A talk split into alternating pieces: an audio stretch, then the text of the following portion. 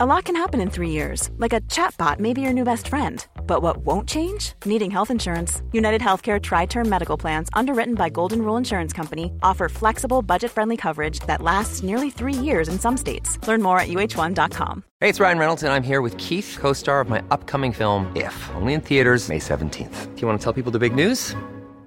All right, I'll do it. Sign up now and you'll get unlimited for $15 a month in six months of Paramount Plus Essential Plan on us. Mintmobile.com slash switch. Upfront payment of $45 equivalent to $15 per month. Unlimited over 40 gigabytes per month. Face lower speeds. Videos at 480p. Active Mint customers by 531.24 get six months of Paramount Plus Essential Plan. Auto renews after six months. Offer ends May 31st, 2024. Separate Paramount Plus registration required. Terms and conditions apply if rated PG.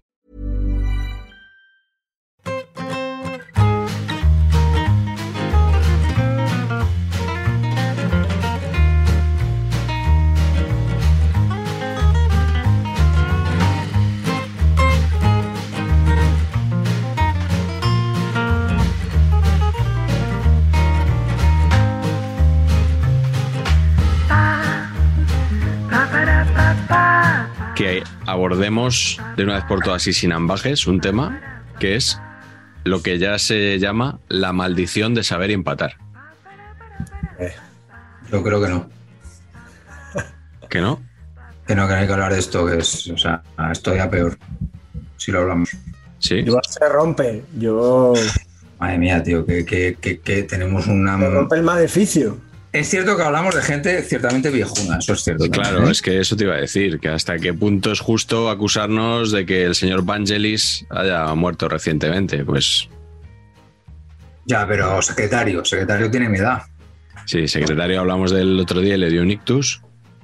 Violeta del Zaragoza falleció el mismo día. Es verdad que horas antes de que estrenáramos un programa en el que hablamos de él, lo mismo le pasó a Zalba, que fue presidente del Zaragoza, que nombramos la semana pasada en España 82 y falleció el mismo día por la mañana. Eh, y luego hay también cosas a, menor escala, o sea que a Hansi Krankel le han detenido, que Viriuco cerró el, como ya dijimos, cerró el restaurante en Madrid, aunque dice que lo va a abrir en otro sitio. Bueno, digamos, es maldición de menor intensidad, pero que, que, está ahí. O sea, yo no sé nos, hasta qué punto no debemos cortarnos un poco a la hora de hablar de determinadas personas. Bueno, pues entonces no hablamos de nadie. ¿no? Pues Porque- igual es, oye, igual es la fórmula para no hacer los mundiales, lo que estabas tú esperando. No, porque eh, Mira, de repente, yo he, he matado también a Wolfgang Petersen estos días. Pero en saber empatar. No, no, Ah. yo por mi cuenta en Por tu cuenta. Porque hablé bastante del submarino Sí, y Das Bot. Con referencia además futbolera, porque los marineros son del Schalke Mm. y, y ha muerto el pobre hombre. Buen Sí, director, por cierto. También hablamos de Gris en su día y, y falleció Olivia Newton-John. O sea que- o sea. Ay, yo yo te, intentaría acabar con esto. No sé si, si el método es hablar de gente joven. Porque por lo menos, oye, si les matamos que hayan vivido una. ¿No? sí. Que hayan vivido por lo menos una Hombre. larga vida. Le diga Maradona, no lo vamos a matar. joder, madre mía, de verdad. Pedazo de mundial, oye. Sí, sí, Otro sí. sí. que merecería dos, como, como Dos, U, 3 sí. tanta gente los ha pedido. Sí, concretamente sí, dos sí. personas. Sí, sí. Pero ¿Contarme a mí o sin contarme a mí? sin contarte a ti, dos personas más. Mi primer mundial. Por Hombre. fin llegamos.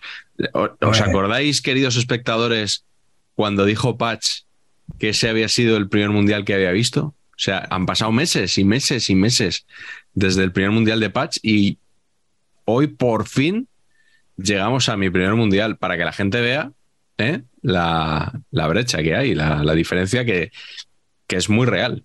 Sí, pero igual convendría a partir de ahora acelerar, ¿sabes? O sea, hacer dos mundiales por capítulo. O- Otra vez, volvemos a la fórmula del principio. O tres si son pequeños. Yo creo Hacemos- que A mí, a mí me queda poco que contar. Yo a partir del 98 no sé nada. Sí, eso es lo malo. No sé absolutamente nada. Sé solo los ganadores. Bueno, si me preguntas algún mundial posterior al 98, igual dudo quién lo ha ganado.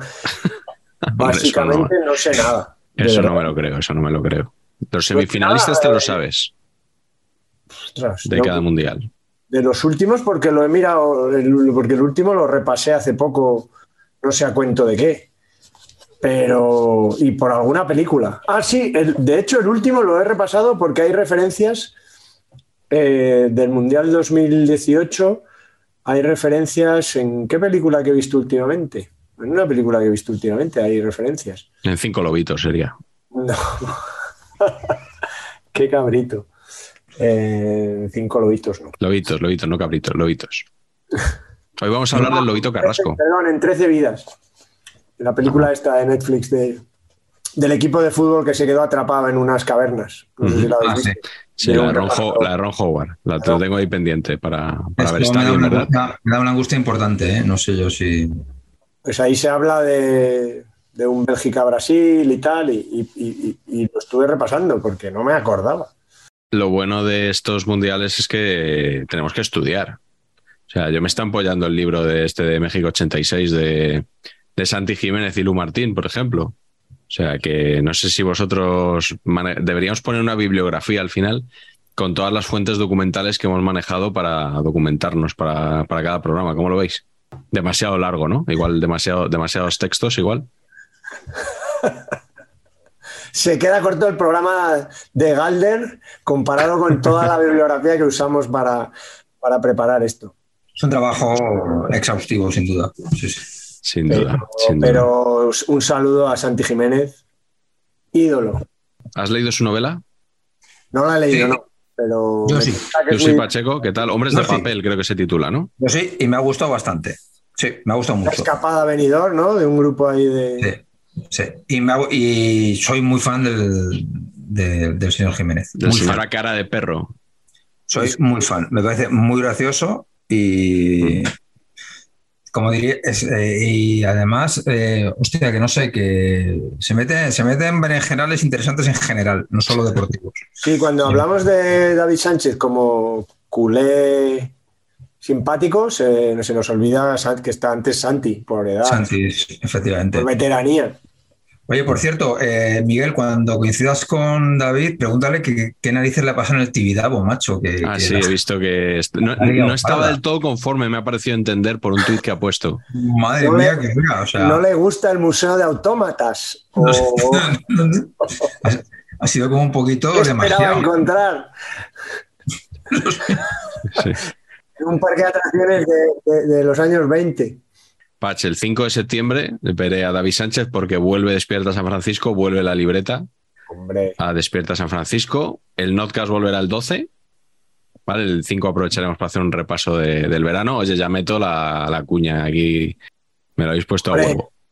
Porque. ¿Y vas a, vas a incorporar al Notcast eh, ¿Las novedades televisivas o no vas a seguir con tus clásicos? Bueno, lo que requiera la actualidad eh, en cada momento. Lo único que no podré capturar, claro, las reacciones de los narradores y comentaristas a, los goles, que yo creo que es algo, Patch, que yo siempre me he quejado mucho de que Movistar, que, es, que sí, que, que era caro, que yo ahora lo veo ya con otros ojos no me, han dejado, no me han dejado ver el final de Better Call Saul porque he tenido que tirar de, del pueblo de Alcácer, de Torrent, para, poder verlo. Pero oye, muy bien con lo de lo de la gente reaccionando.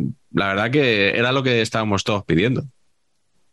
Pero aquí no le, aquí no le gusta esto. Es que me parece, ¿no? ¿Qué os gusta? A los que no gustan las reacciones, ¿qué, os gusta? ¿Qué queréis? ¿Qué queréis? ¿Por qué no sale la SER? Ahora sale, ahora sale. Ya sale, ya sale. La primera jornada no salió, sí. pero ya sale en la SER y Radio Nacional desde la segunda. Sí, sí, lo comentó sí.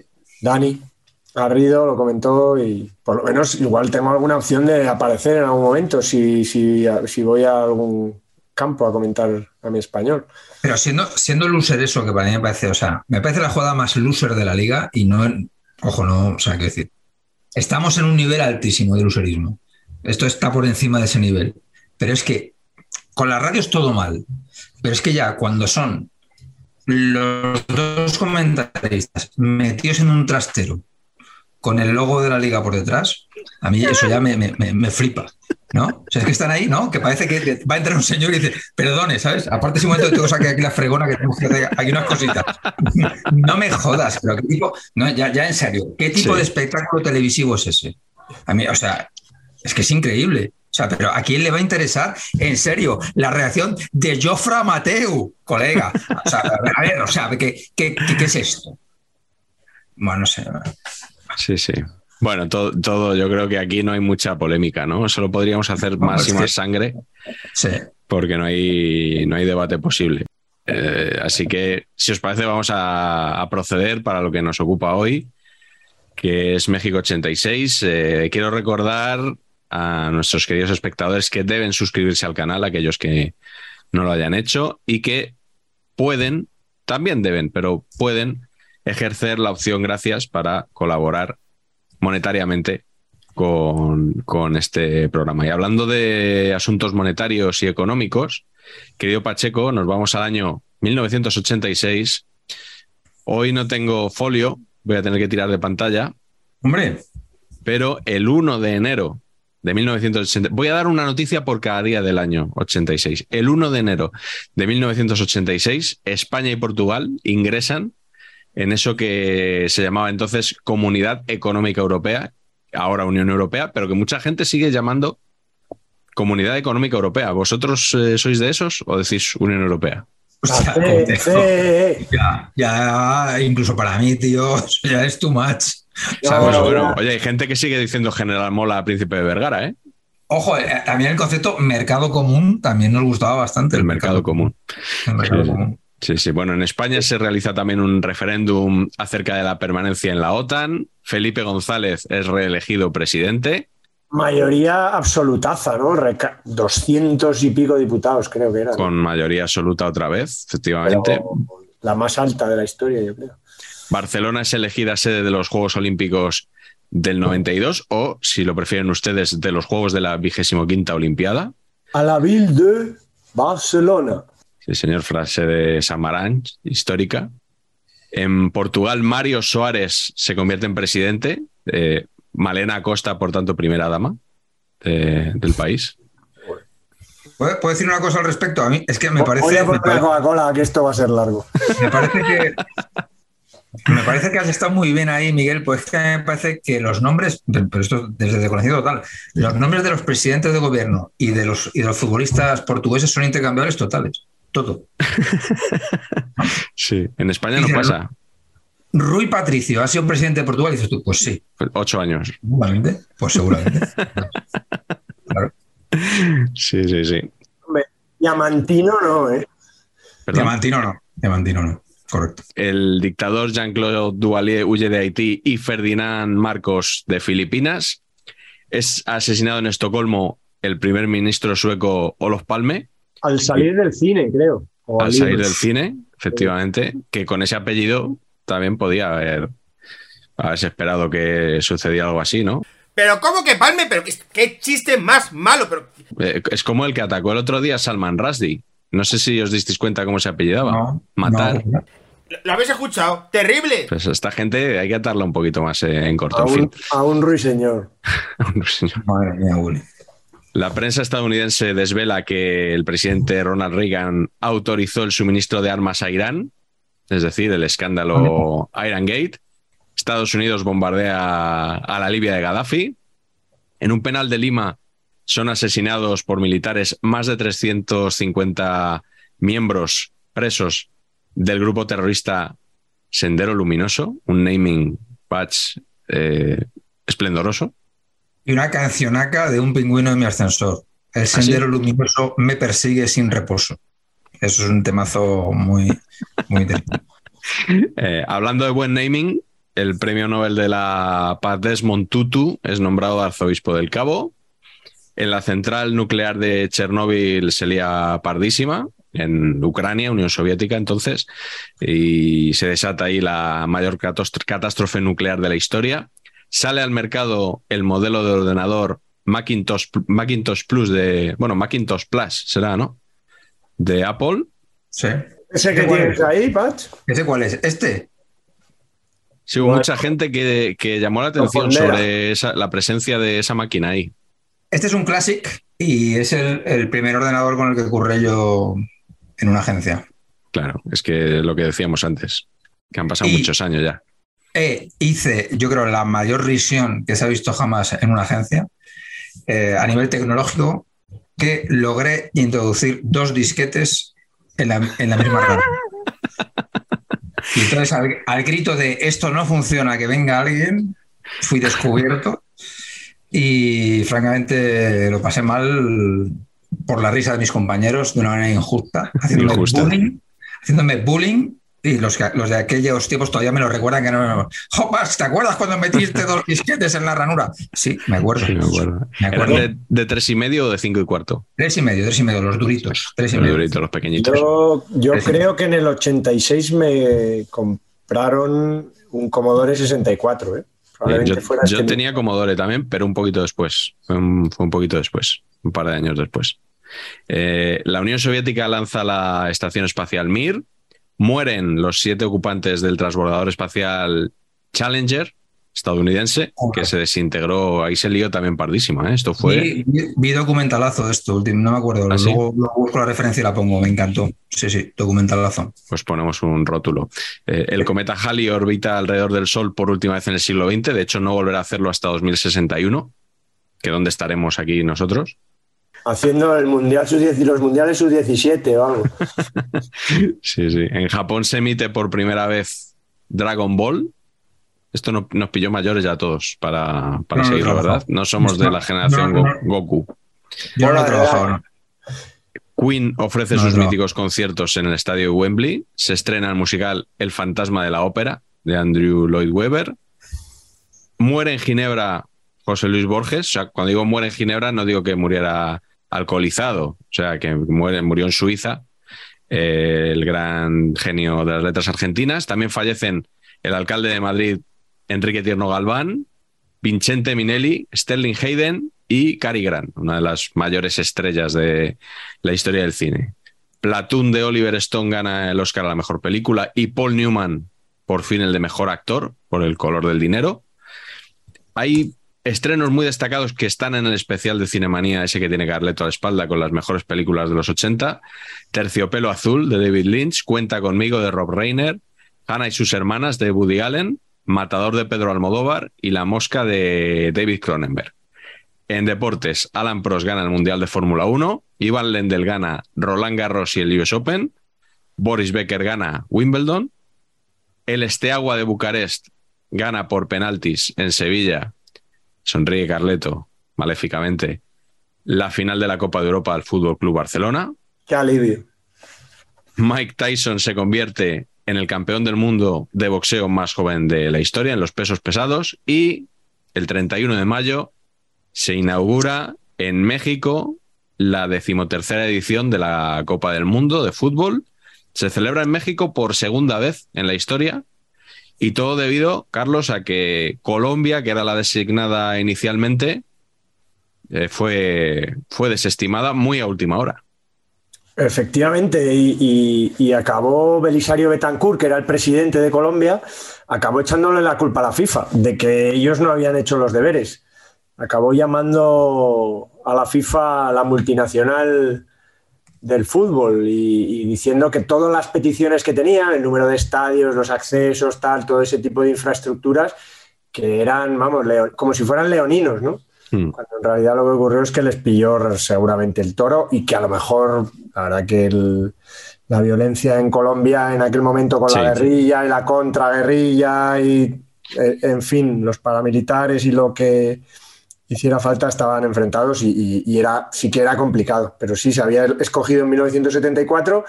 Luego hubo como varias opciones rápidas, entre las cuales estaba Estados Unidos Estados Unidos, sí.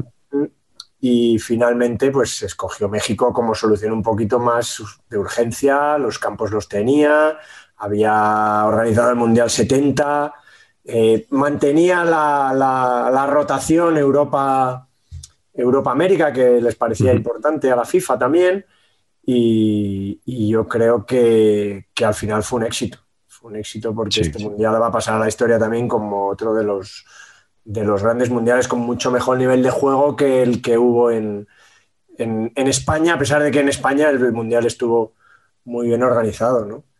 Mm. Así que... así Es el, que- es el Mundial de Maradona, evidentemente, México 86, que hablaremos después de, él, pero vamos a empezar como siempre por las cositas que nos gustan. Por... Yo quiero empezar por la mascota, por Pique, no, no confundir con Piqué. Pique, que es un chile jalapeño, ¿no? Yo creo que, que Patch lo va a criticar y yo diré que a mí esta mascota me, me gusta, es de las que más me gustan de, de todas. O sea, me hace mucha gracia, ¿no? Lo de que, que sea eso, hay un, pues una guindilla, ¿no? Que, que le calzan el, el sombrero ese mexicano. O sea, me parece, me parece que tiene gracia. Además es todo rabo, ¿no? es que eh, en realidad, Sí, sí. digamos que la, Y el bigotón. comparándolo con un pimiento de padrón, que es a lo que yo más acostumbro, Sí. mucho además, me- me- no es por presumir, pero me gustan mucho los pimientos de padrón. Y a mí nada. ¿No? Los pimientos, pimientos es una cosa que no puedo, no puedo con ella. Pues, pues eh, que en realidad el- el- el- la, parte, la parte del león forma parte del gorro, ¿no? Es como el sombrero, lo otro es como, no sé muy bien el escorzo que hace ese, ese tallo, pero, pero, pero bueno, a mí me gusta el nombre. Sí. Pique. Es Pique. un poco, no sé, a mí, a mí tampoco me, no me parece mal, sobre todo si vemos de dónde venimos. ¿eh? O sea, no- no- y no hablo de Naranjito, que, que- que solo dejó de gustarle a, a nuestro Patch. amigo Patch, eh, sino porque venimos de Claro, claro. Juanito. Sí, claro, en el anterior. Venimos de Juanito. En el anterior mundial en México ya comentamos que estaba por ahí este Juanito. Con y yo creo que mejora bastante la cosa. No es un niño con un sombrero, como decías antes, ¿no? En el mundial anterior. Exacto. Y al parecer eh, en el Mundial 70 ya hubo una, una mascota, un- una protomascota, una alternativa que era más original, que era una especie de, de águila vestido Mm. de la selección mexicana, que se llamaba Pico. Y quizá el nombre Inspiró. bueno, tenía un pico prominente, pero no tenía nada que ver con un, pim- Sí. con un pimiento con un o con, o con la de pique, ¿no? Pero, pero el nombre sí que sí que remite un poco a eso. Pero sí, sí que hubo un poco de. O sea que Patch ahí tiene razón, que diga algo Patch, porque sí que hubo polémica porque era como desde la, sobre todo la parte más progres. la- la- la- los sectores más progres de México, porque bueno, volvía otra vez a identificar a México con elementos bastante, bueno, pues de, como por decirlo finamente, de toda la vida, ¿no? Un poco Tópicos. Topicazos de, de toda la vida. Patch está cebando su opinión porque es lo que la audiencia No. quiere escuchar y No. está, está haciendo que la tensión crezca como en una escena de malditos bastardos. Así es. Eh, no, en este caso no. Eh, yo tengo una teoría sobre esto, claro. Eh, mi teoría es que eh, los autores de Tori y Balón se disfrazaron de mexicanos y se fueron para allí para hacer esto. ¿Sabes? Se pusieron un bigote, un sombrero. ¡oh! Bueno, no, es que no, en mexicano me sale fatal. Pero imaginarlo, no soy mexicano y colgaron esto. Esto es mi teoría sobre la producción de este, de este, de esta cosa. Es malo de narices esto, perdón, ¿eh? pero malo horroroso. O sea, no, no malo de, ¡uy, qué flojito! No, no, no, malo aposta. o sea, tiene malo mal. gracia, tiene gracia, Patch. hombre, no, es que, que no tiene gracia esto. Cero, tiene cero gracias, o sea, cero. Pero bueno, bien, en cualquier caso, el, el pueblo mexicano es un pueblo sabio, como saben ustedes. Hombre, nuestro Eh, editor de- es mexicano. Eh, crees tú que estoy yo aquí diciendo las cosas gratis. Don Carlos Ramos, un saludo. Carlos Ramos, al final. Bueno, el pueblo mexicano adoptó como emblema del mundial algo mucho más importante que Pique. Y es eh, la chica Chiquitibum, mis queridos amigos. ¿Cómo? Se preguntan a ustedes, ¿qué es, ¿qué es la chica Chiquitibum? Eso me preguntaba yo también y estoy investigando. Pues esta es una chica que salía en un anuncio de una cerveza. eh, voy a decir mal el nombre de la cerveza, de veras. Carta Blanca creo que se llamaba. Y entonces esta, esta señorita pues era realmente bella, ¿no? Eh, iba con una camiseta un poquito ahí que, digamos que lucía sus perjúmenes, no sé si me... ¿no? Un poquito móviles, ¿no? Entonces, eh, al grito de chiquitibum, alabín, alabán, alabín, bombán, México, México, ra, ra, ra, ese fue el comercial más aireado y más eh, valorado durante la Copa Mundial, ¿no? Y entonces eh, la gente dijo que mm, pique nada, lo que nos interesaba era la chica Chiquitibum, que para su conocimiento, se lo digo, era de producción nacional. Era española, una chica que se llamaba Mar Blanco, creo, o Mar Castro, ¿Y qué vendía? Eh, y que vendía eso cerveza, una cerveza Ah, que se llamaba Carta Blanca. Y esta chica era una, era una modelo, una actriz que, que la ficharon para hacer esto y fue una sensación atómica en, en el Mundial. Por fin un dato de interés. Llevamos ahí 55 minutos y por fin alguien ha tenido que decir algo realmente interesante. ¿no? Sí, sí, yo no, yo no tenía conocimiento de, este, de esta historia. En todo caso, mejoran, Es- yo creo que por lo menos por identidad mejoran a, lo que en Colombia tenían tres años antes del Mundial, que era una especie de balón con cara y ojos y, cuerpo de futbolista, que era, bueno, pues, pues la mascota mascota, podría llamarse, sim- simplemente. Hombre, en el gráfico este que has pasado, el concepto, eh, el concepto proyectémonos al 86, pero escrito así, rollo, ¿cómo se llama? No me, no me sale el nombre. ¿Cómo se llama esto cuando dibujas con Corel Draw? ¿Sabes? Pues es, es antiguo, ¿eh?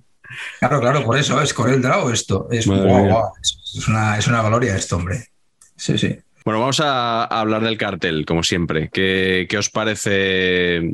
Eh, a mí lo que me llama la atención, eh, después de lo que dijo Carleto de, de que en las películas americanas sale siempre el mismo balón, Como, sabéis, porque lo hemos comentado, el cartel de este mundial eh, surge de una serie de fotos que le piden a Annie Leibovich, que es la gran fotógrafa aquí, fútbol y cine, la gran fotógrafa de las estrellas, ¿no? De Vanity Fair, sobre todo, la que hace toda casi todas las portadas gordas de Vanity Fair, una de las grandes fotógrafas de, sobre todo eso, de, en general gran fotógrafa, pero sobre todo gran, estrella, gran fotógrafa de las estrellas de Hollywood desde hace muchísimos años. Y a ella le encargaron una serie de, creo que de 13 fotografías, una de las cuales es esta, la de la sombra de los Atlantes de Tula. sí. Por cierto, es un sitio que pinta muy chulo. Y, y ese quedó como el, como el cartel oficial del Mundial. Y luego la- el resto de fotografías es con ese balón eh, recorriendo lugares de, de México en claves curiosos. Y bueno, es un poco una visión, con perdón de alguien que no tiene ni puta idea de fútbol. Así que, pues, pues como, como tantos otros, ¿verdad? Pues así, pues así que sale como sale. Eh, es, bueno, Ojo, igual, igual Leibovitz esta también es la que ha inventado esto de las ventanitas del- de, la liga. ¿Puede ser que Leibovitz también haya estado metido en esto? ¿No? Digo, o sea, no lo sé, pero bueno, las fotos, bueno, eh, No es, no es Leibovitz la de. Supongamos que Nueva York es una ciudad. no, no, no es, no es Fran. No es Fran. No, no. no, pero bueno. Eh, seguro que nuestros espectadores pueden googlear a Annie Leibovich y verán fotos tremendas, buenísimas, sí, espectaculares. La ha fotografiado desde la reina de Inglaterra. Bueno, es, es una gran fotógrafa, pero en este caso yo creo que el saber, saber algo de fútbol, seas hombre o mujer, por supuesto, ayuda a sacar mejores fotos. Eso sin duda, pero bueno, yo, yo creo que como co- cartel por lo menos es diferente a todo lo demás. Si, si no os gustaba Miró, esto yo creo que, en fin, Yo me quedo con Miro. Sí, sí, me quedo con Sí, Miro. Por, cier- también. por cierto, nos han llamado al orden porque los carteles no son tan baratos como dijimos. Mm. Hay algunos que sí, pero por ejemplo, el de Miro cuesta, creo que son 90 euros, el de Madrid cuesta, no sé si son 60 euros. Una La verdad cosa es que así. yo no me- no me y di todos cuenta, ¿eh? juntos 450, creo que era el pack. son 16, creo, o algo así. Mm. ¿no? Yo no me di cuenta, ¿eh? porque yo sí es verdad que, que había comprado los de Gijón y La Coruña por, Claro, esos son más baratillos. por eso, y eso sí que eran de, de- de los baratos. Yo Sí. pensaba que tenía gustos caros en general en la vida, pero. no, no. En este caso no. Bueno, el logo, ¿qué os parece? A mí me gusta mucho el logo. Eh, me gusta el contraste ahí- de, sí. de los colores y me gusta la, la tipografía esa que, que ya lo hemos comentado en mundiales anteriores. Y es, el, es, es la portada del álbum de México Claro. 86 con el que yo pasé calor. horas y horas y me encanta ese logo. Esto calor. Yo le veo un aire, y no creo que no es inocente, a tele- al logo de Televisa.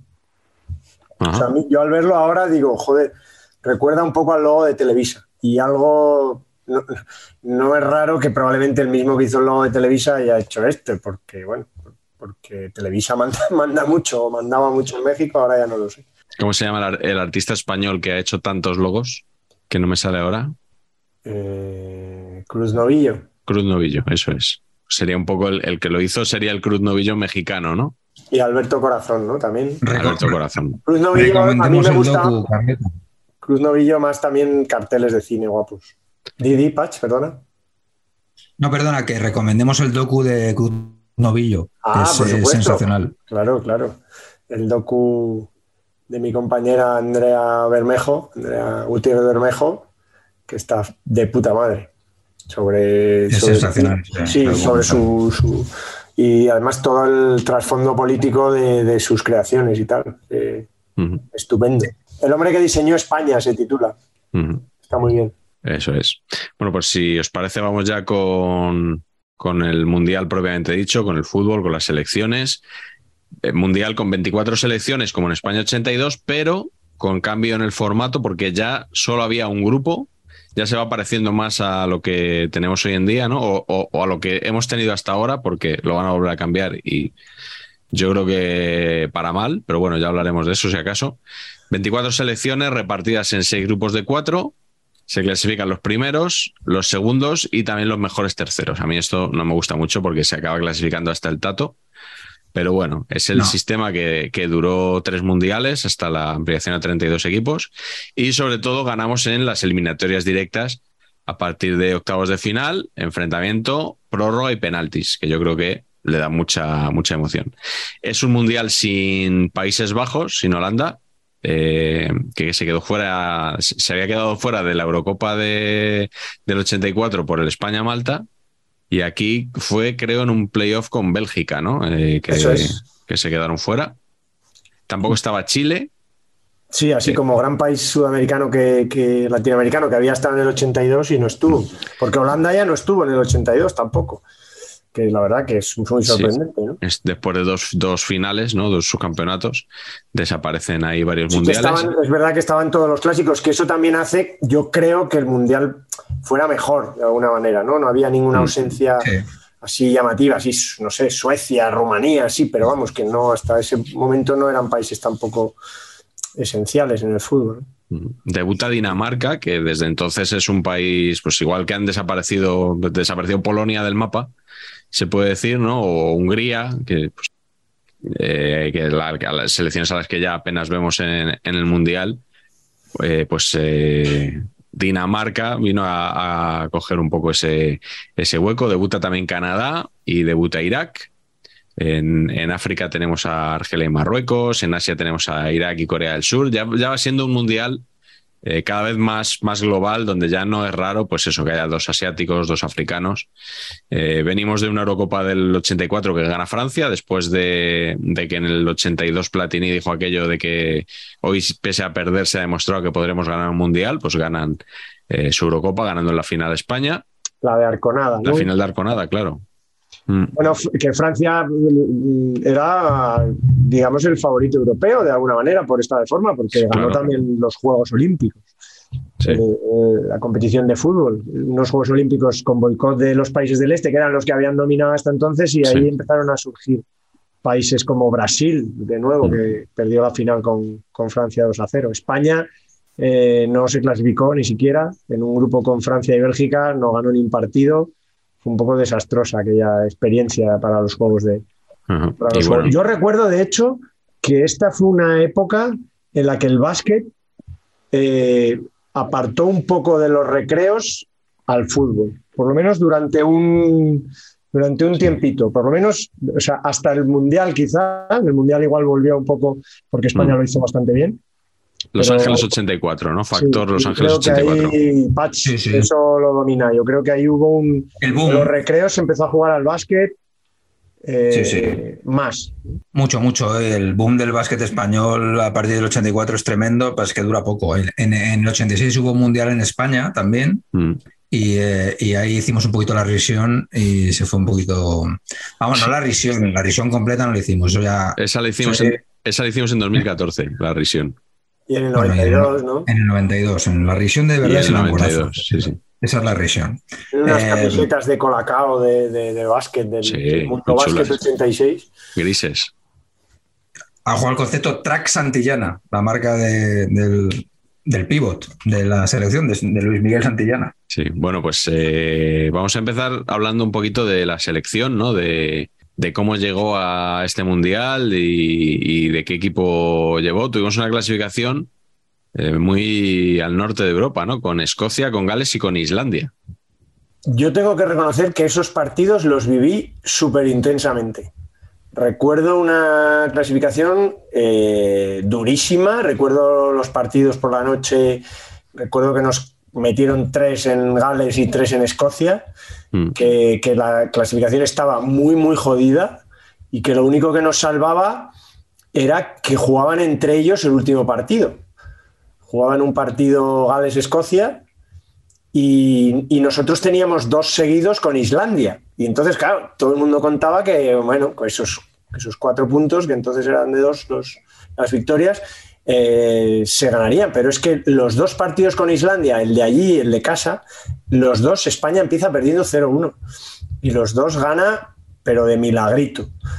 Eh, y pasó que, que Gales tenía que ganar para clasificarse en el último partido y Escocia le valía el empate. Y hubo un empate y yo es un partido que también recuerdo muchísimo. Bueno, recuerdo un gol de Paco Clos a Escocia importante, recuerdo que es como el, el buitre, ¿no, Patch? Ahí empezaba Sí. a ir a las... El buitre había ido a... El butragueño había ido a la, a la Euro 84, pero no había No ha jugado. jugado. Hay una foto muy famosa de él haciéndola, muy famosa, yo la recuerdo mucho, de él haciéndola como el equipaje en su casa, en una mesa camilla de su casa.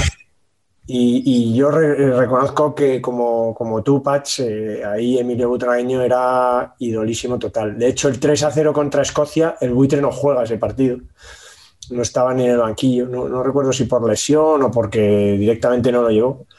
Y nos clavaron tres en, en Escocia. Pero, pero ya te digo que los partidos contra Islandia nos clasificamos de milagrito. Y ese partido último que os digo, el Gales-Escocia, para mí fue un shock porque yo vi esa muerte en directo del seleccionador escocés Jock Stein.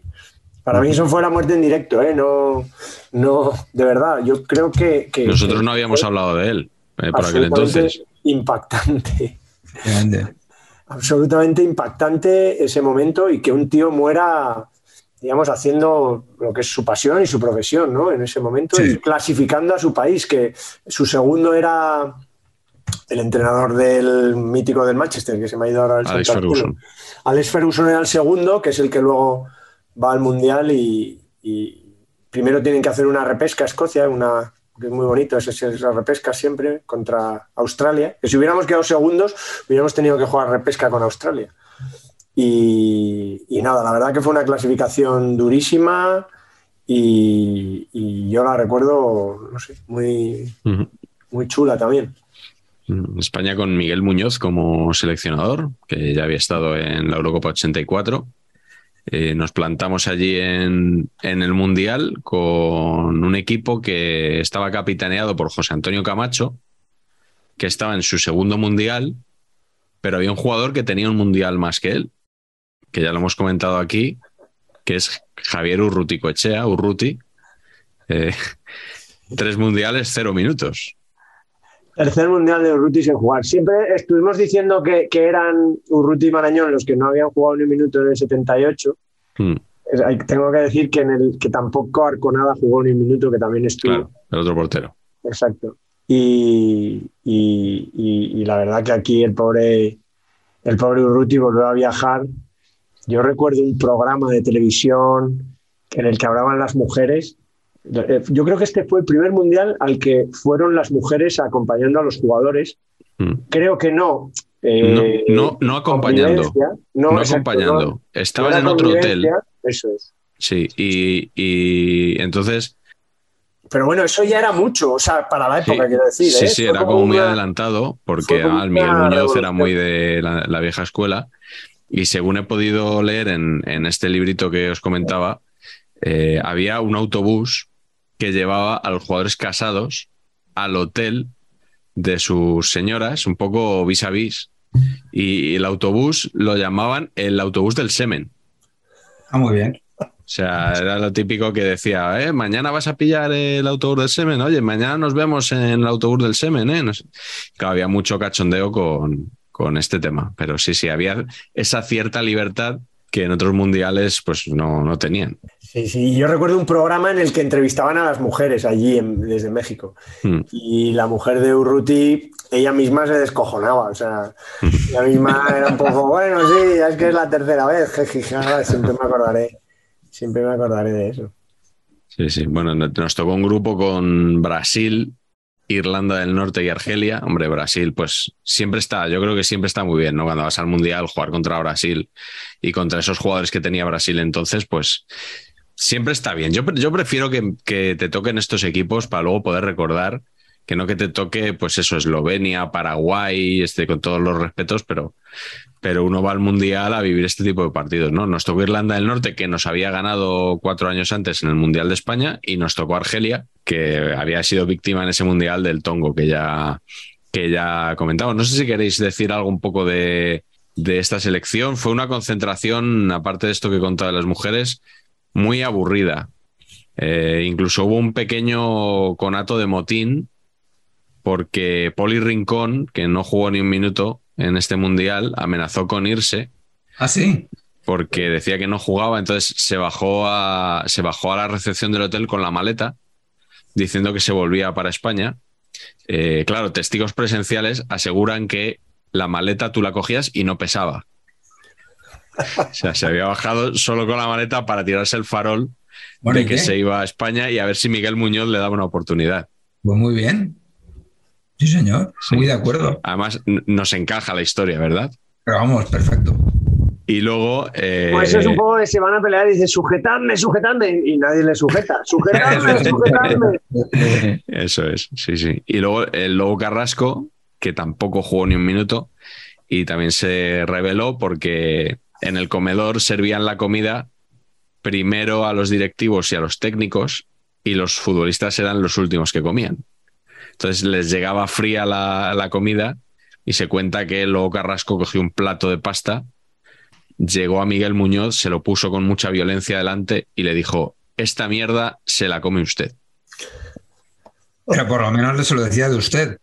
Hay, final- varias, hay varias versiones de la frase. Ah. También hay esta mierda te la comes tú. No, no. Entonces, para- es- eso, es- eso es inadmisible. Eso ya no. Eso ya no. Eso ya no. Bueno, vamos, si os parece, vamos con. Ya hablaremos luego de, de varios partidos de España, por supuesto. Patch, por ejemplo, ¿a ti qué te llamó la atención? ¿Qué partido te llamó la atención de la fase de grupos? Fase de grupos. eh, yo la verdad es que este mundial futbolísticamente mm, me interesó regular, las cosas como son. O sea, me interesaba lo que viene siendo el España y poquito más. En Pero- España. Pero sí que descubriendo cosas, eh, pues sí que, por ejemplo, el mundo Marruecos, que nunca le había prestado atención futbolísticamente, pues de repente, pues oye, eh, aquí se, se crujieron a Portugal muy agustamente en el último partido, mm, 3-1, pero iban 3-0. Eh, y y el, que el equipo marroquí pues tenía un par de jugadores, uno que me flipó luego, que es Zaki Badu, el portero Hombre, vamos. en Mallorca. Porterazo. Porterazo, pero, pero, pero increíble. Llegó a, a ser Ezaki. ¿No os acordáis de eso? era- era es que Ezaki. aparece Es que Zaki le, Badu, pero le- siempre le apodaban Zaki. Ezaki, ¿no? Sí, era como el nombre familiar era Zaki. Sí. De Ezaki Zaki. en, en los letreros del Mundial, en la sobreimpresión ponía Ezaki, igual que, que lo de Chendo ponía M. Portland, ¿no? Por Que la... vaya a saber, ¿no? Claro. Eh, y luego estaba, por supuesto, el ídolo de nuestro admirado Alejandro Oliva, Timumi. Hombre, Eh, pero aquí los que se salieron eh, fue Crimau metió un gol y creo que Cáceres metió dos, dos golazos, eh, dos, dos tiros. Y lo que he visto, me he visto un, un resumen de estos y fue un partido de papá, papá, papá, yo te tiro, tú me metes, o sé qué. Zaki para dos o tres importantes. Eh, Rubí Aguas falla una puerta vacía increíble. Futre tiene otra muy fina al final.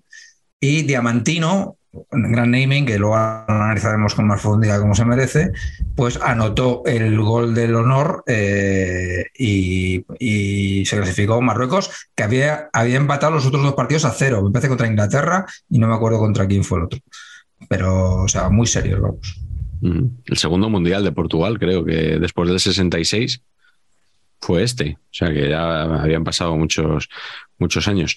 Eh, yo quiero recordar de la fase de grupos el Unión Soviética 6, Hungría 0. Quiero decir a nuestra audiencia que, hombre, siempre está bien que, que mientras que nos ven o después, que vean algún vídeo de los muchos que hay por YouTube para ver un poco resúmenes de 3, 4 minutos de estos partidos, que siempre viene muy bien.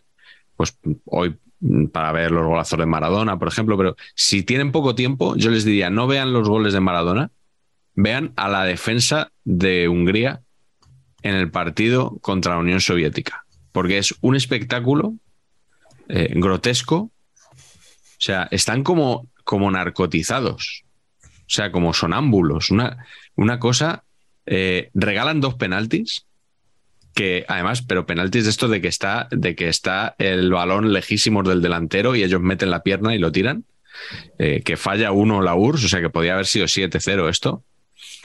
Se meten un gol en propia meta. En otro eh, se tropieza el defensa cuando está intentando sacar el balón. Eh, les ves y es como que no quieren, que no quieren ir a, por los soviéticos. O sea, los soviéticos entrando como quieren. Eh, de verdad, ver el resumen. Ya habrá tiempo luego de hablar, si queréis, del equipo de Valery Lobanovsky, pero no quiero eclipsar lo que es lo que fue este partido, que es realmente increíble. O sea, es una selección europea, que la clasificación en Europa, como sabemos, está, cara. O sea, Holanda no estuvo en el Mundial, Hungría sí. Y parece un equipo, con todos los respetos, un equipo amateur de estos que se colaban en mundiales anteriores, el, Zaire de turno, que, llegaba ahí. O sea, me ha impactado mucho ver el, resumen de este partido, porque, bueno, bueno, es una cosa inesperada.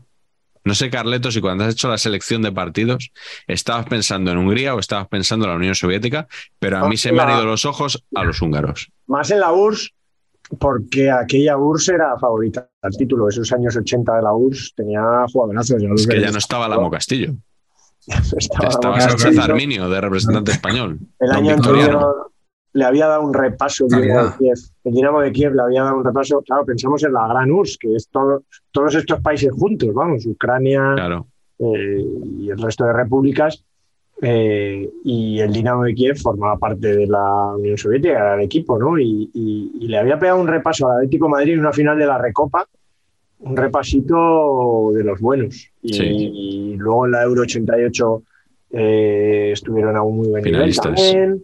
Sí. Bueno, la final, o sea que, que hasta la desintegración de la, de la Unión Soviética, digamos, que fue a principios de los 90, Mm. ahí juntaron una escuela buena, más creativa. Yo me acuerdo que Zabarov le llamaban el butragueño Sí, tenía cierto Año- aire. Sí, con sí. rizados y tal.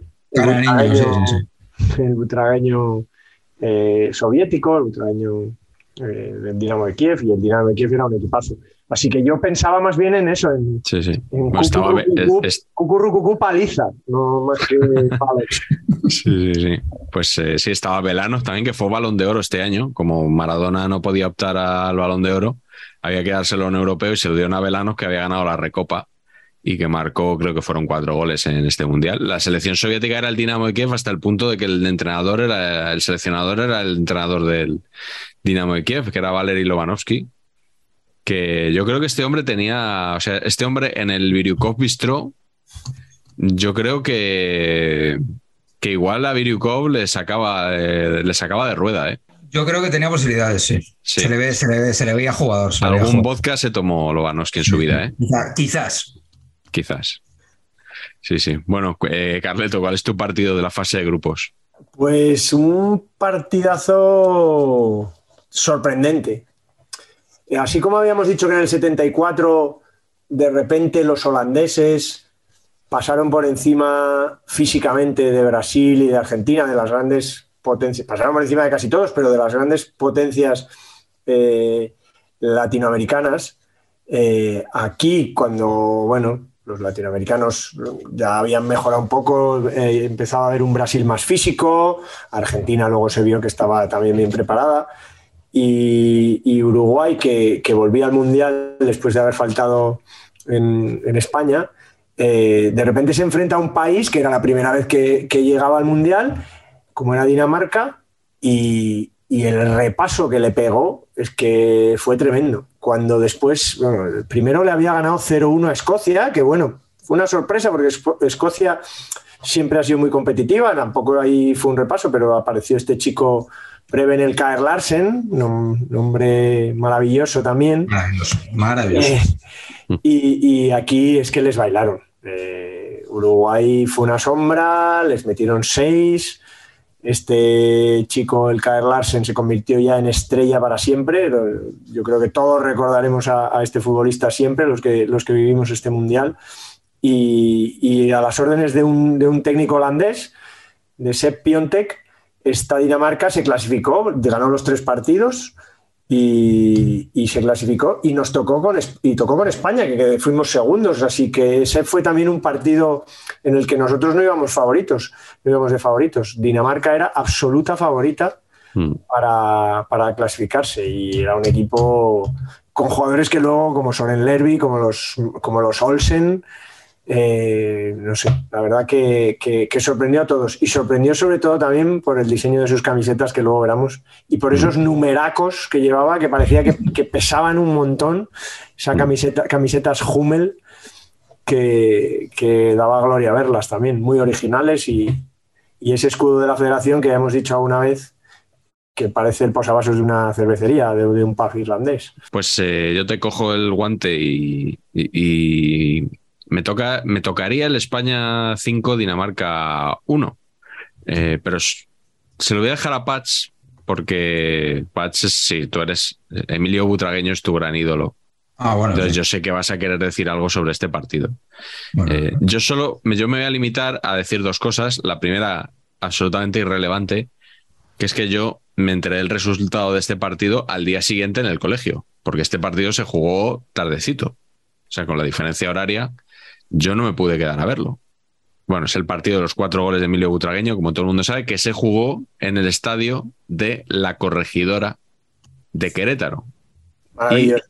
Querétaro, hace algunos años, se hizo una votación que organizó el Instituto Cervantes y fue elegida la palabra más bella en español. Querétaro.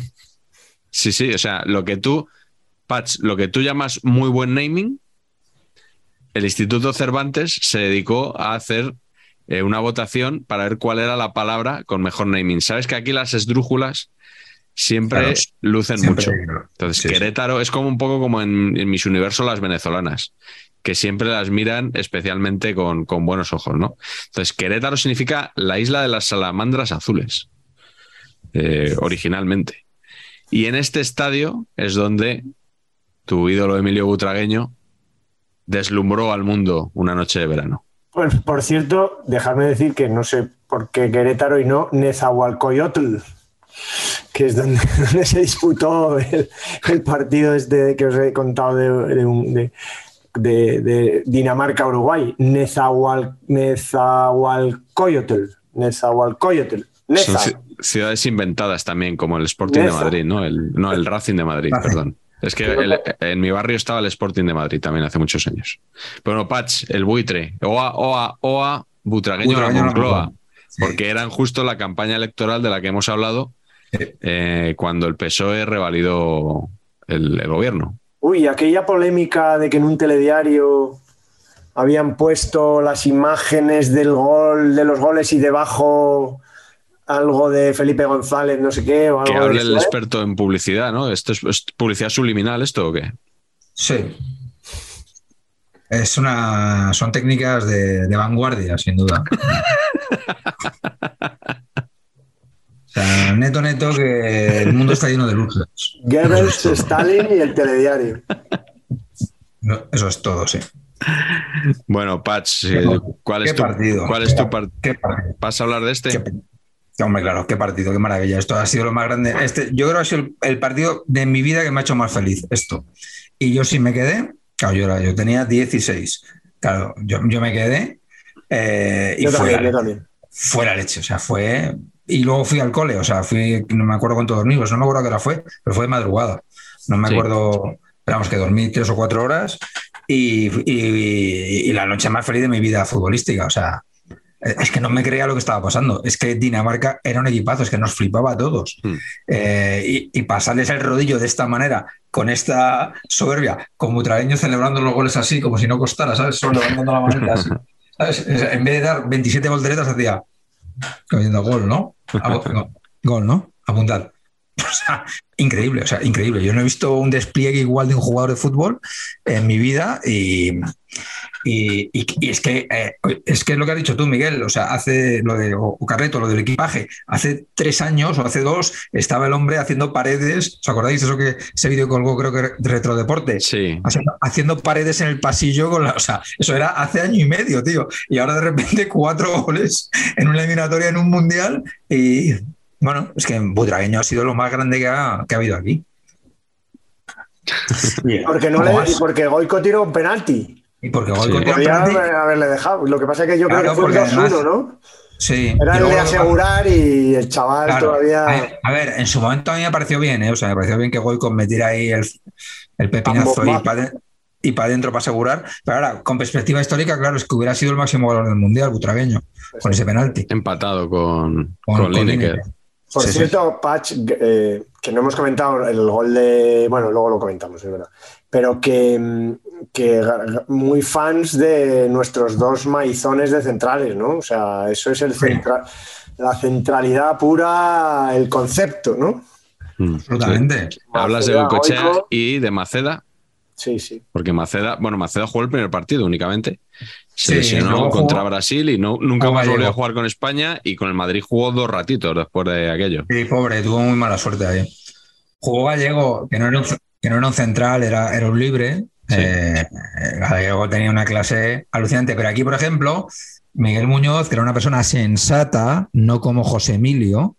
Aquí teníamos dos tíos de banda izquierda muy buenos, los dos laterales izquierdos, y lo que hizo fue poner a Camacho lateral izquierdo y a Julio Alberto por delante. Todo bien, mis queridos amigos. A Todo bien. Gordillo, a Gordillo también, ¿no? Eso es correcto, eso es correcto. Pero aquí, aquí en, el, en el partido de Marras jugó Julio Alberto. Mm. Había tres, pero lo que no hizo es meter. Y entonces, ¿quién estaba del lateral del lado del derecho? Tomás Reñones. Eh, la calidad extrema, como, como bien saben, eh, jugador fino, jugador elegante. eh, un compendio de, de- El caballero del De balón, como, como Dragueño, podía haber sido perfectamente. La primera persona nombrada en saber empatar, en la historia de saber empatar. ¿Ah, sí? El primer vídeo de saber empatar empieza auge, caída y auge de Tomás Reñones. Es la primera, es la primera frase. Muy bien. Muy bien. Bueno, Vale. eh, ¿cuál es tu partido favorito de esta ronda, Patch, de octavos de final? Pues mira, ninguno, eh, porque es este. eh, entonces vamos a hablar de por encima de la Argentina-Uruguay, porque yo no entendí nada. Argentina-Uruguay, o sea, Uruguay venía, se había clasificado que le habían metido los seis, esto que le ha dicho Carleto. Ay, no, el derby del Río de la Plata. Ay, no, la reedición de la, del final, de la final de 1930. Pero que hace 56 años, colega. Que no se acuerda Pero ¿quién nadie. Se, ¿Quién se acuerda de esta mierda? A ver, ¿qué me estáis contando? entonces, lo que hizo el seleccionador uruguayo fue. Eh, yo, en mi, en mi cabeza fue sacar a todos los malos. O sea, quiero decir, tenía, tenía a Alzamendi y a Da Silva, el Polilla. El Polilla, Y me sacó a Wilmar Cabrera, que era un delantero que jugó luego en el en Valencia. Valencia, sí, sí. Malo, tronco, o sea, una cosa, eh, eh, pero, pero, pero increíble, increíble. Y oye, por lo que sea, pues al final acabaron cayendo 1-0 simplemente con un gol de Pasculi, yo creo en el peor partido de Argentina del, del Mundial, la verdad. Oye, el otro día marcó un gol Yago Aspas al Real Club Deportivo Español, que no recuerdo quién era el, el comentarista que estaba en, en Dazón, en este caso no había, no había reacciones. Ajá. Eh, hizo un comentario muy interesante porque dijo, es como el gol que le marcó Maradona a Italia en México 86. Y efectivamente, Aspas lo mete desde la derecha y Maradona mete el mismo gol desde la izquierda. ¿Recordáis el gol de Maradona? Que Sí, parece sí. imposible meterla desde ahí. Pues tío la metió. Con la dife- no me acuerdo quién era el portero de Italia, porque, o sea, pe- peor que Le Conte no puede ser. Pues- Quiero decir, que aspas todo bien, pero contando con un guardaballas, eh, Sería Walter Zenga, imagino. claro, Madre mía, Lecomte, tío. O sea, madre mía lo que va a ser esto, tío. Qué, su- qué, qué sufrimiento. O sea, madre mía, madre mía. Es que no quiero. Sí. Oye, Tomás Guas en, en la porra que hizo dice que va a ser el mejor, el va- que va a ser el Zamora de la liga. Qué monstruo. Ese concepto. Pichichi Pedri y Zamora Lecomte. O sea, me parece que es, Y es el un, español a la Champions. es que es un, es un genio del mal. Giovanni Gali era el portero de, Hombre, de Italia. Otro mito. Otro otro mito. mito. Bueno, vamos con, con el siguiente partido eh, de octavos. Carleto, ¿cuál es el tuyo? Pues es el, la eliminación sorprendente de la URSS que venía del cucurrucucú paliza, que venía a tope y que parecía que se iba a comer, y Bélgica que venía, ya lo hemos comentado, venía con una, con una repesca contra Holanda, llorando. Eh, debuta y palma con México. Eh, después le gana Irak, pero in extremis completamente. O sea, Irak-Bélgica, vaya partido infumable. Y le gana eh, 1-2, pero pidiéndolo ahora. Y empata el último partido del grupo con Paraguay. Menos mal que se clasificaban tres, porque si no se quedaba fuera. Se, clasificaban, se clasificaron tres de, como, como terceros de grupo de los mejores, de los cuatro mejores, y les toca la URSS y pasó un poquito parecido a lo que, a lo que, lo que comentabais de España. Que una Bélgica que tenía nombres buenos y que lo había hecho bien, semifinalista en el Mundial 82, en cambio aquí hizo una Italia, ¿no? Vino de, de menos a más y, y en un partido de estos de, prórroga loca, empate a dos, en la prórroga, bueno, Belanov ese día metió tres goles, eh, empezaba a jugar en Bélgica el mítico Enzo Schifo, que también es un nombrazo, ¿no? Uno de esos jugadores de los que alguna vez hemos comentado. Y lo cierto es que fue otra de las sorpresas, ¿no? Esa, esa Bélgica que, que, nadie esperaba que de repente se metiera así en cuartos contra, contra la URSS. Eh, jugaron en León, en un campo, por cierto, que se llama No Camp. No sé si en homenaje al, al Barça, pero es conocido como, como el No Camp, cosa que me Pero se tendría que haber llamado Spotify, Camp Nou. O sea que no creo que sea por el Barça. Así es. Pero bueno, ahí estaba Bélgica, que se clasificaba y, y nos tocaba a nosotros. Y ese, Patch, ese es tu partido de cuartos. Este te haría muy infeliz, todo lo contrario que el anterior. Mayor- ¿no? el mayor drama también. Es que, Primer claro, día de vacaciones, recuerdo. O primer Ah, sí. día de vacaciones o primer día que al día siguiente no había clase. Me quedé a ver la primera parte solo. No me, no me dejaron quedarme la segunda. Yo de este no me acuerdo que fuera tan tarde, fíjate. Del de Butragueño sí, pero este no me acuerdo. No, este, este no fue tan tarde, debió empezar como a Ah. las 10 de la noche o algo así, Ah, vale, pero vale. solo pude ver la, la primera parte. Fue el 22 de junio. Yo ya te digo que seguro que al día siguiente no tenía, no tenía cole. ¿Y cómo recuerdas aquel partido, Patch? Pues muy mal. Porque Bélgica, para mí, no- vamos, era ganable totalmente, especialmente con la baja de Theo Kusters, que no había sido convocado para este mundial de una manera absolutamente absurda, ¿no? No hubo chocolate. No se entiende. No sé si es que no utilizó el soborno del cotedor para el seleccionador y entonces al final pues no, no logró. Pero bueno. Sustituido lamentablemente por un tal Gilbert Bodart. Godard, ya tienes ese. Aquí le has empatado. ¿Qué Godard. coño es ese? Claro. Bueno, tampoco era, o sea, efectivamente Schifo, efectivamente Colemans, que nos metió un gol, eh, pero tampoco era una, o sea, sí, Gerets, efectivamente, el hombre que era totalmente lateral, absolutamente clavado al cantante de Pimpinela. no sé si Sí, pero era, Eh, era, era buenísimo este Gerets. era buenísimo Gerets. Buenísimo. tuvo un rato- o sea, Gerets en una leoparda con el Ah, PSV. PSV. eh. Pedazo de defensa. Todo mal, todo mal, sí, sí. Pero, y Van den Berg, que sí, que sí, había jugadores aquí, pero tampoco era, o sea, a mí me parecían ganables. Eh, pero claro, llegamos a los penaltis y en los penaltis yo creo que aquí hay que abrir un melón, que es que he odiado a Zubizarreta toda mi vida. Claro, es que, es que no No, no, conocíamos, yo creo que no conocíamos eso. No Pero- conocíamos, eh, o sea, no sabíamos que no paraban ni los taxis. O sea, eh, o En sea, los penaltis. Los penaltis. Vale. voy, a hacer, voy a hacer una recreación. luego no de- es verdad, porque pa- paró penaltis y creo que no tiene un ratio Sí. que sea. Si miras sus Es cifras, verdad que no los paró, a lo mejor, en los- pues eso, los momentos importantes el hombre no paró, no, no paró ninguno, ¿no?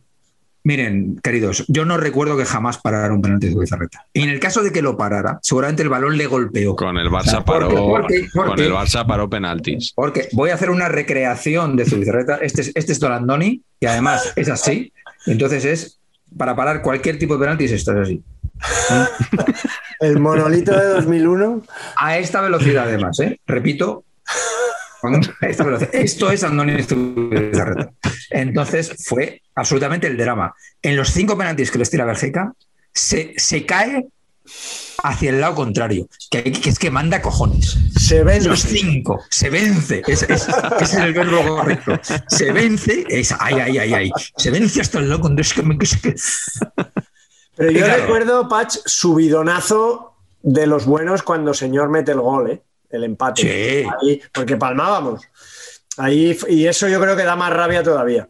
Señor futbolista del que se habla poco, Ah, porque fue un gran jugador y encima metió goles decisivos. Joder, Claro, Y es- pero era, pero era del Zaragoza. Era de Zaragoza Por y, por se hablaba tanto- poco. y medía un metro cuarenta y dos y entonces tampoco... En el Alavés con Valdano también. Sí. también. Eh, y, y bueno, luego el señor Eloy Olaya, pobre hombre, ¿no? Pues lo tiró muy mal el penalti y ya está. Eh, lo tiró flojito y a un lado, hacia el centro, a un lado, mal, flojo, o sea, el peor penalti posible. Sí. Lo tiró Eloy Olaya y eso le ha perseguido a Eloy toda la vida. Y Eloy era un gran jugador, ¿eh? A mí Eloy me gustaba mucho. A mí también. Y es Lo un buen tipo. Jean-Marie Paf, otro que, otro que se la lió parda al Madrid también, ¿eh? Jean-Marie Paf. Sí, sí, sí, sí. Que era un gran portero, ¿eh? Este, Gran como una- portero y, Y gran y payaso también. persona muy odiosa, según me han contado quienes, algunos periodistas que lo como trataron. una, pu- como una puta regadera eh, y sí, sí, muy desagradable. Alto, harto desagradable, correcto. El Tony. Schumacher belga, podemos decir, ¿no? Menos, yo creo que a mí me caía peor Schumacher. Sí. Por suerte no jugó Hugo Bros, Hugo Bros, pues qué pena, ¿eh? jugador de- de- defensor de Bélgica. En fin, con ese nombre ya hubiera sido nombre, claro. Sí, sí. muy duro. Sí, y su hermano Mario tampoco. Mi partido de cuartos de final es el Brasil-Francia.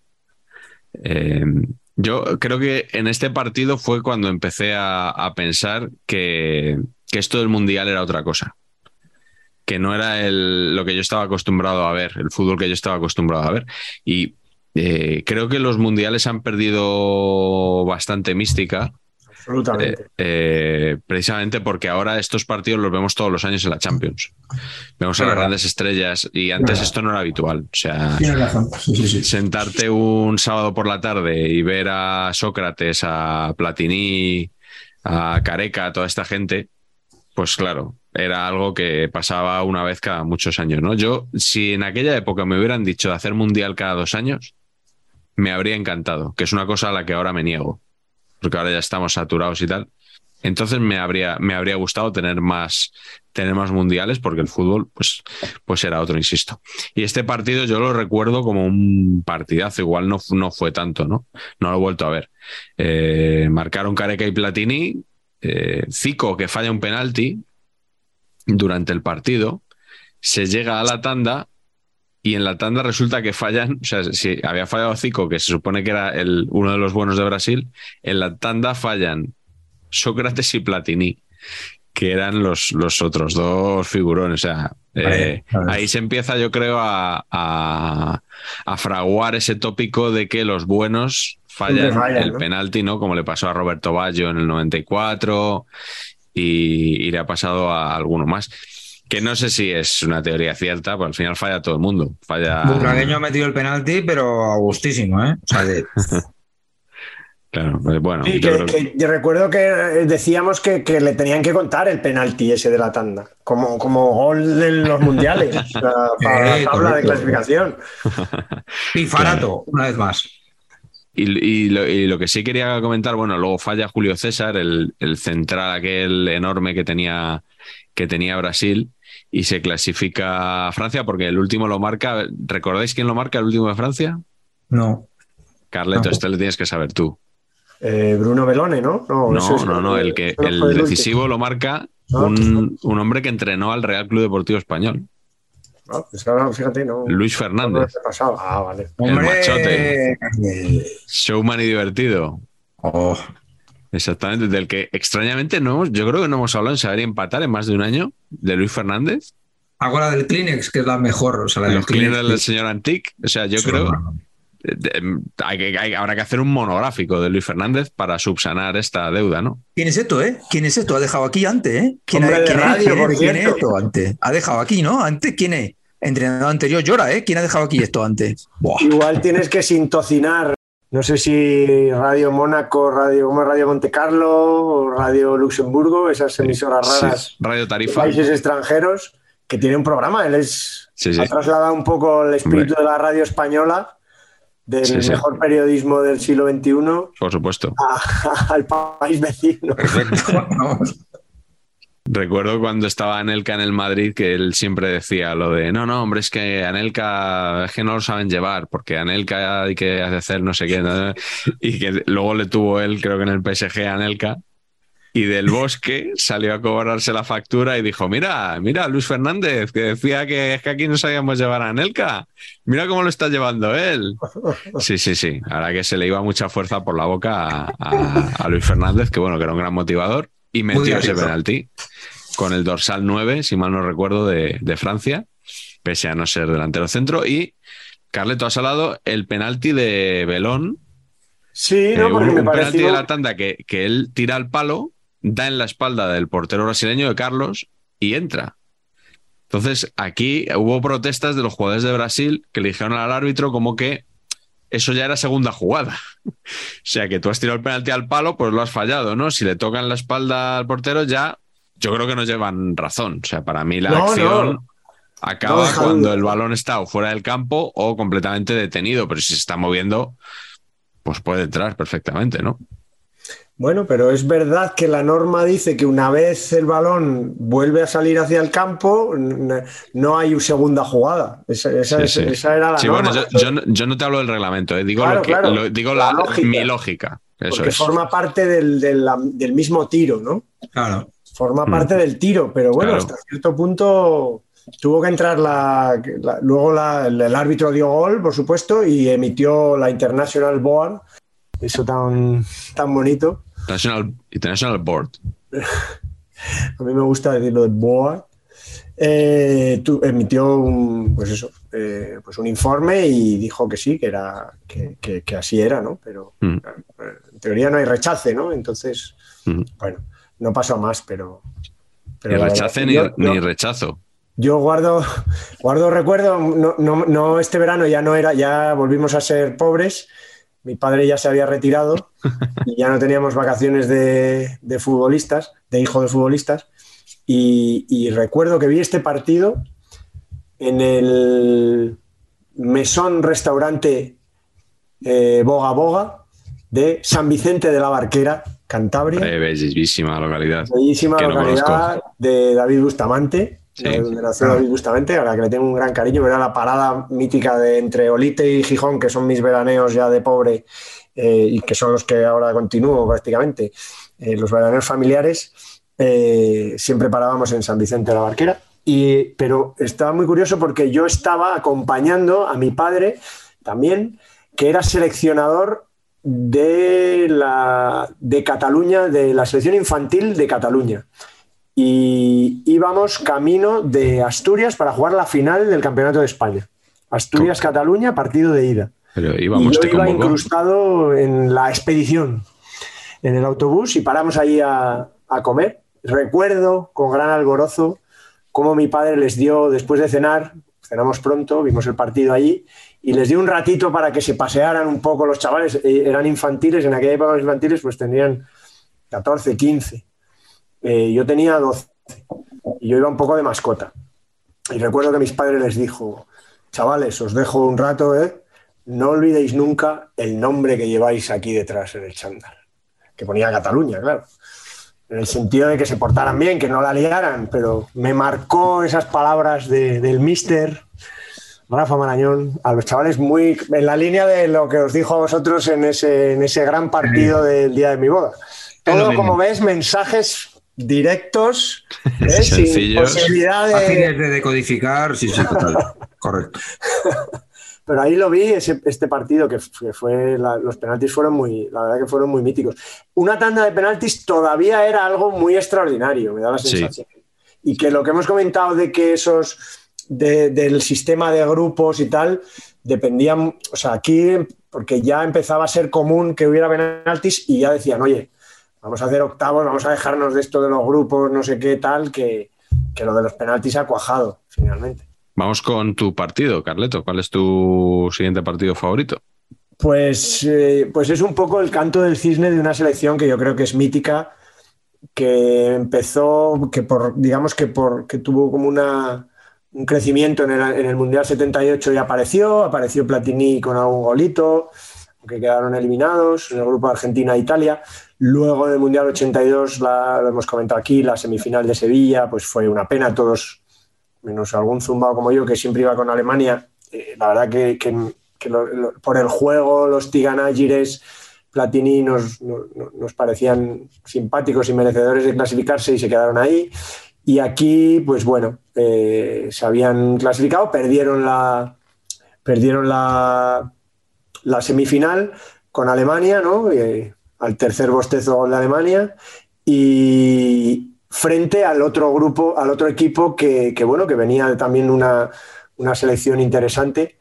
Que creo que, el- que Francia ya no se clasificó para el Mundial 90, o sea que aquí fue No. ni para el Ni 94. para el 94. Ya hasta su. Mundial 98 no volvieron a jugar. Eso es, que, que era el, el- el 94, era el gol aquel de Kostadinov de Bulgaria, ¿no? Sí. O sea, que fue un poco el último gran partido y su última victoria en el tercer y cuarto puesto. Otro partido de estos de prórroga, lo mismo, 2-2.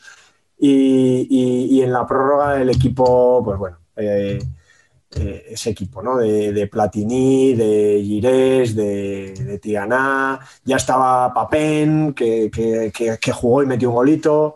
No sé, era un equipo, la verdad que con Batistón, Amorós, ¿no? Joel Bach era el portero, aunque este partido no lo jugó. Y fue un partido, pues eso, con, con acento francés. Y, y- y Bélgica palmó y nos vengó un poquito Francia y, y dijimos adiós a un equipo que para mí ha sido de los, de los grandes de la historia de los mundiales, ese- Sí, sí, esa trayectoria. Correcto. Sí, sin duda. Bueno, Francia perdió la semifinal con Alemania, como, en, como había pasado cuatro años antes, en el 82. Y, y Bélgica perdió con Argentina con dos goles de Maradona. Y nos queda un partido de Dos nuestros golazos. favoritos, Dos chicharrazos. ¿eh? dos golazos. Y nos queda un partido, y me imagino, Patch, cuál, cuál es el partido que nos falta, ¿no? Hombre, pues al quedarnos uno, ¿no? Bueno, podrían ser dos, pero uno lo hemos dejado para los momentos del Mundial. Pero vamos a cerrar esto, evidentemente, con la final. Muy bien. Pues efectivamente, mis queridos amigos, la final bastante emocionante. ¿Ustedes con quién iban? Yo Alemania. Con Argentina. Sí, yo Argentina también. Recuerdo a mi madre decirme, pero hijo mío, ¿cómo no vas con, con Argentina si hablan el mismo idioma que nosotros? Tal? Era una cosa muy no, lógica, eso no, muy... eso no es un factor, señora. Eso no es un factor. Pero, pero, pero, pero, bueno, hasta cierto punto tenía su. Eso. Yo supongo que porque Maradona había pasado por el Barça, tal, no sé. eh, pues Claro. Alemania y, y Karl-Heinz Rummenigge. eh, Claro, hay que decir que el juego al que yo jugaba en el Commodore 64 era el juego de fútbol de Karl-Heinz Rummenigge, que, ¿Ah, era sí? de car- que era de cartucho. Cierto. Y- y era, vamos, en aquella época era glorioso. Así que yo quería que ganara Alemania. Bueno, no sé, a mí me hacía más gracia, eh, eh, yo creo que eran los no favoritos. O sea, por mucho Maradona, a mí me que, eh, yo pensé que Alemania las iba a pasar por encima. Eh, porque al final, hostia, es que es verdad que es, es mucho mito esto, esto de Maradona y otros 10, joder, es que aquí, uff, el concepto cuchufo, por ejemplo, pues dices tú, uff, todo bien, ¿eh? O sea, eh, ¿no? Tenía ahí una serie de ayudantes un poquito Sí. que no estaban tan mal, pero No para estaban jugar una tan mal como siempre se ha dicho de es que ganó un mundial él No. solo. No, él solo no, él solo no, pero que era peor selección para mí como Claro, equipo que, claro, claro. que Alemania sí. En el siguiente mundial sí que estabas él solo. Yo, Sí. para mí, en Italia 90, Sí. ahí sí que era Maradona. Mm. No sé, de- tengo esa sensación. Y Canilla, ¿no? yo creo que Canillas. sí, pero, bueno, a años, o sea, No, no. Sí. Es que aquí, a ver, aquí tenía, o sea, quiero decir, Brown, por ejemplo, hizo, hizo el, el campeonato de su vida. Nunca, nunca volvió a jugar como jugó aquí. Claro, siempre se dice, ¿no? Brown era, era suplente del Murcia. Claro, un claro. gol en la final y era suplente del Murcia. Pero bueno, en Murcia, ¿no? Pero hizo un campeonato increíble con, con Ruggeri, o sea, hicieron ahí, era una cosa bastante inexpugnable. Eso estaba, estaba, estaba muy conseguido gracias al doctor eh, Bilardo, ¿no? Carlos Con Salvador. absolutamente ofensivas, como bien saben, ¿no? y bueno, pues básicamente el partido estuvo guay porque sí que fue un poquito bastante entretenido para lo que es una, para mí, ¿eh? para lo que es una final así de un mundial, joder, ¿no? Eh, al final, todo bien. Metió un gol, el primer gol lo mete el Tata eh, en un córner que la, que la caga Schumacher en la salida, con lo cual ya máxima felicidad. Vas perdiendo en la final por culpa de Schumacher. Eh, hostia, va todo fenomenal, ¿no? Luego mete, luego mete Jorge Alberto Valdano, del cual nos ocupamos mucho de Valdano, la figura, el orador, el no sé qué el tal. Pero fue un gran jugador, Valdano. Es que, que eso, ¿no? Mm. Y sobre todo, me parecía un gran celebrador de goles. O sea, Va- Valdano Sí, celebraba el gol, muy entusiasmo. así, Sí. ¿no? Así como Dios ahí del Corcovado, y era que, hostia, celebraba muy bien. Y No llegaba este, Tardelli, pero, eh, pero, eh, sí, bien, exacto. Más que notable. Pero muy bien. Entonces, faltando 10 minutos, empata Voller ahí en una melé. Y ya la cosa, nos, nos disponíamos a ver cómo a calibrar a don Neri Alberto Pumpido, el único portero con nombre de ama de casa que ha jugado en la final de un mundial, y don Harald Schumacher en el encuentro de los penaltis, en la prórroga y consecuentemente los penaltis, y no, porque Burruchaga hace, le pasa un balón a Maradona en el medio campo, gran pase, y Burruchaga, para mi gusto, lo hace todo mal. O sea, controla, se, se adelanta demasiado el balón, parece que no va a llegar. Se lo adelanta otra vez, parece que, que la salida Schumacher no llega y estando Valdano absolutamente solo, mete la punterita y va para adentro en un gol eh, inolvidable. Y se desata, se desata la pasión, ¿no? Gana Argentina, invasión de campo. Y aquí hay una historia bella, que es que hay un tal Gustavo Ripke, que, que había sido un jugador que había jugado en Colón y en Independiente, en Argentina, que, eh, eh, a ver, ¿cómo lo digo? La cosa es que él era, era amigo de Pasculi, uno de los eh, jugadores de la selección, ¿no? Entonces, Pasculi le dio una camiseta de la selección, una albiceleste y la azul suplente, por si acaso. Entonces, el tío fue vestido de jugador a la final. O sea, fue con la camiseta, el pantalón y las medias. Y entonces, cuando acaba la final, salta al campo y es el que sale con Maradona abrazándose. O sea, hay una, hay una imagen en la cual Maradona le, le- le llevan a hombros y va con la copa. Y entonces por detrás llega otro que lleva hombros más rápido, que le- como que le adelanta, y este lleva hombros a Rick, que parece un jugador, pero no lo es, es un señor. Entonces se abraza con Maradona y hay una foto de un fulano sujetando la Copa del Mundo con Maradona. O sea, que es una cosa absolutamente eh, marciana. ¿Sabes quién estaba por ahí también, no? ¿Quién estaba? Hombre, Roberto Gómez. Hombre, ah, claro, es verdad, sale en una foto mítica, ¿no? Claro, ha contado muchas veces lo de su entrevista a Maradona en, en aquel, después de aquel partido. Roberto, que será invitado en esta temporada de saber empatar, ¿no es así, Miguel? Puede que sea invitado, lo que dudo es que acepte. Pero Como bueno, no se acuerda de ti cuando te ve, eh, Claro. igual. cuando me ve, ¿no? Pero cuando me oye, sí se acuerda de mí y de mi familia. Luego te la he dejado, ¿eh?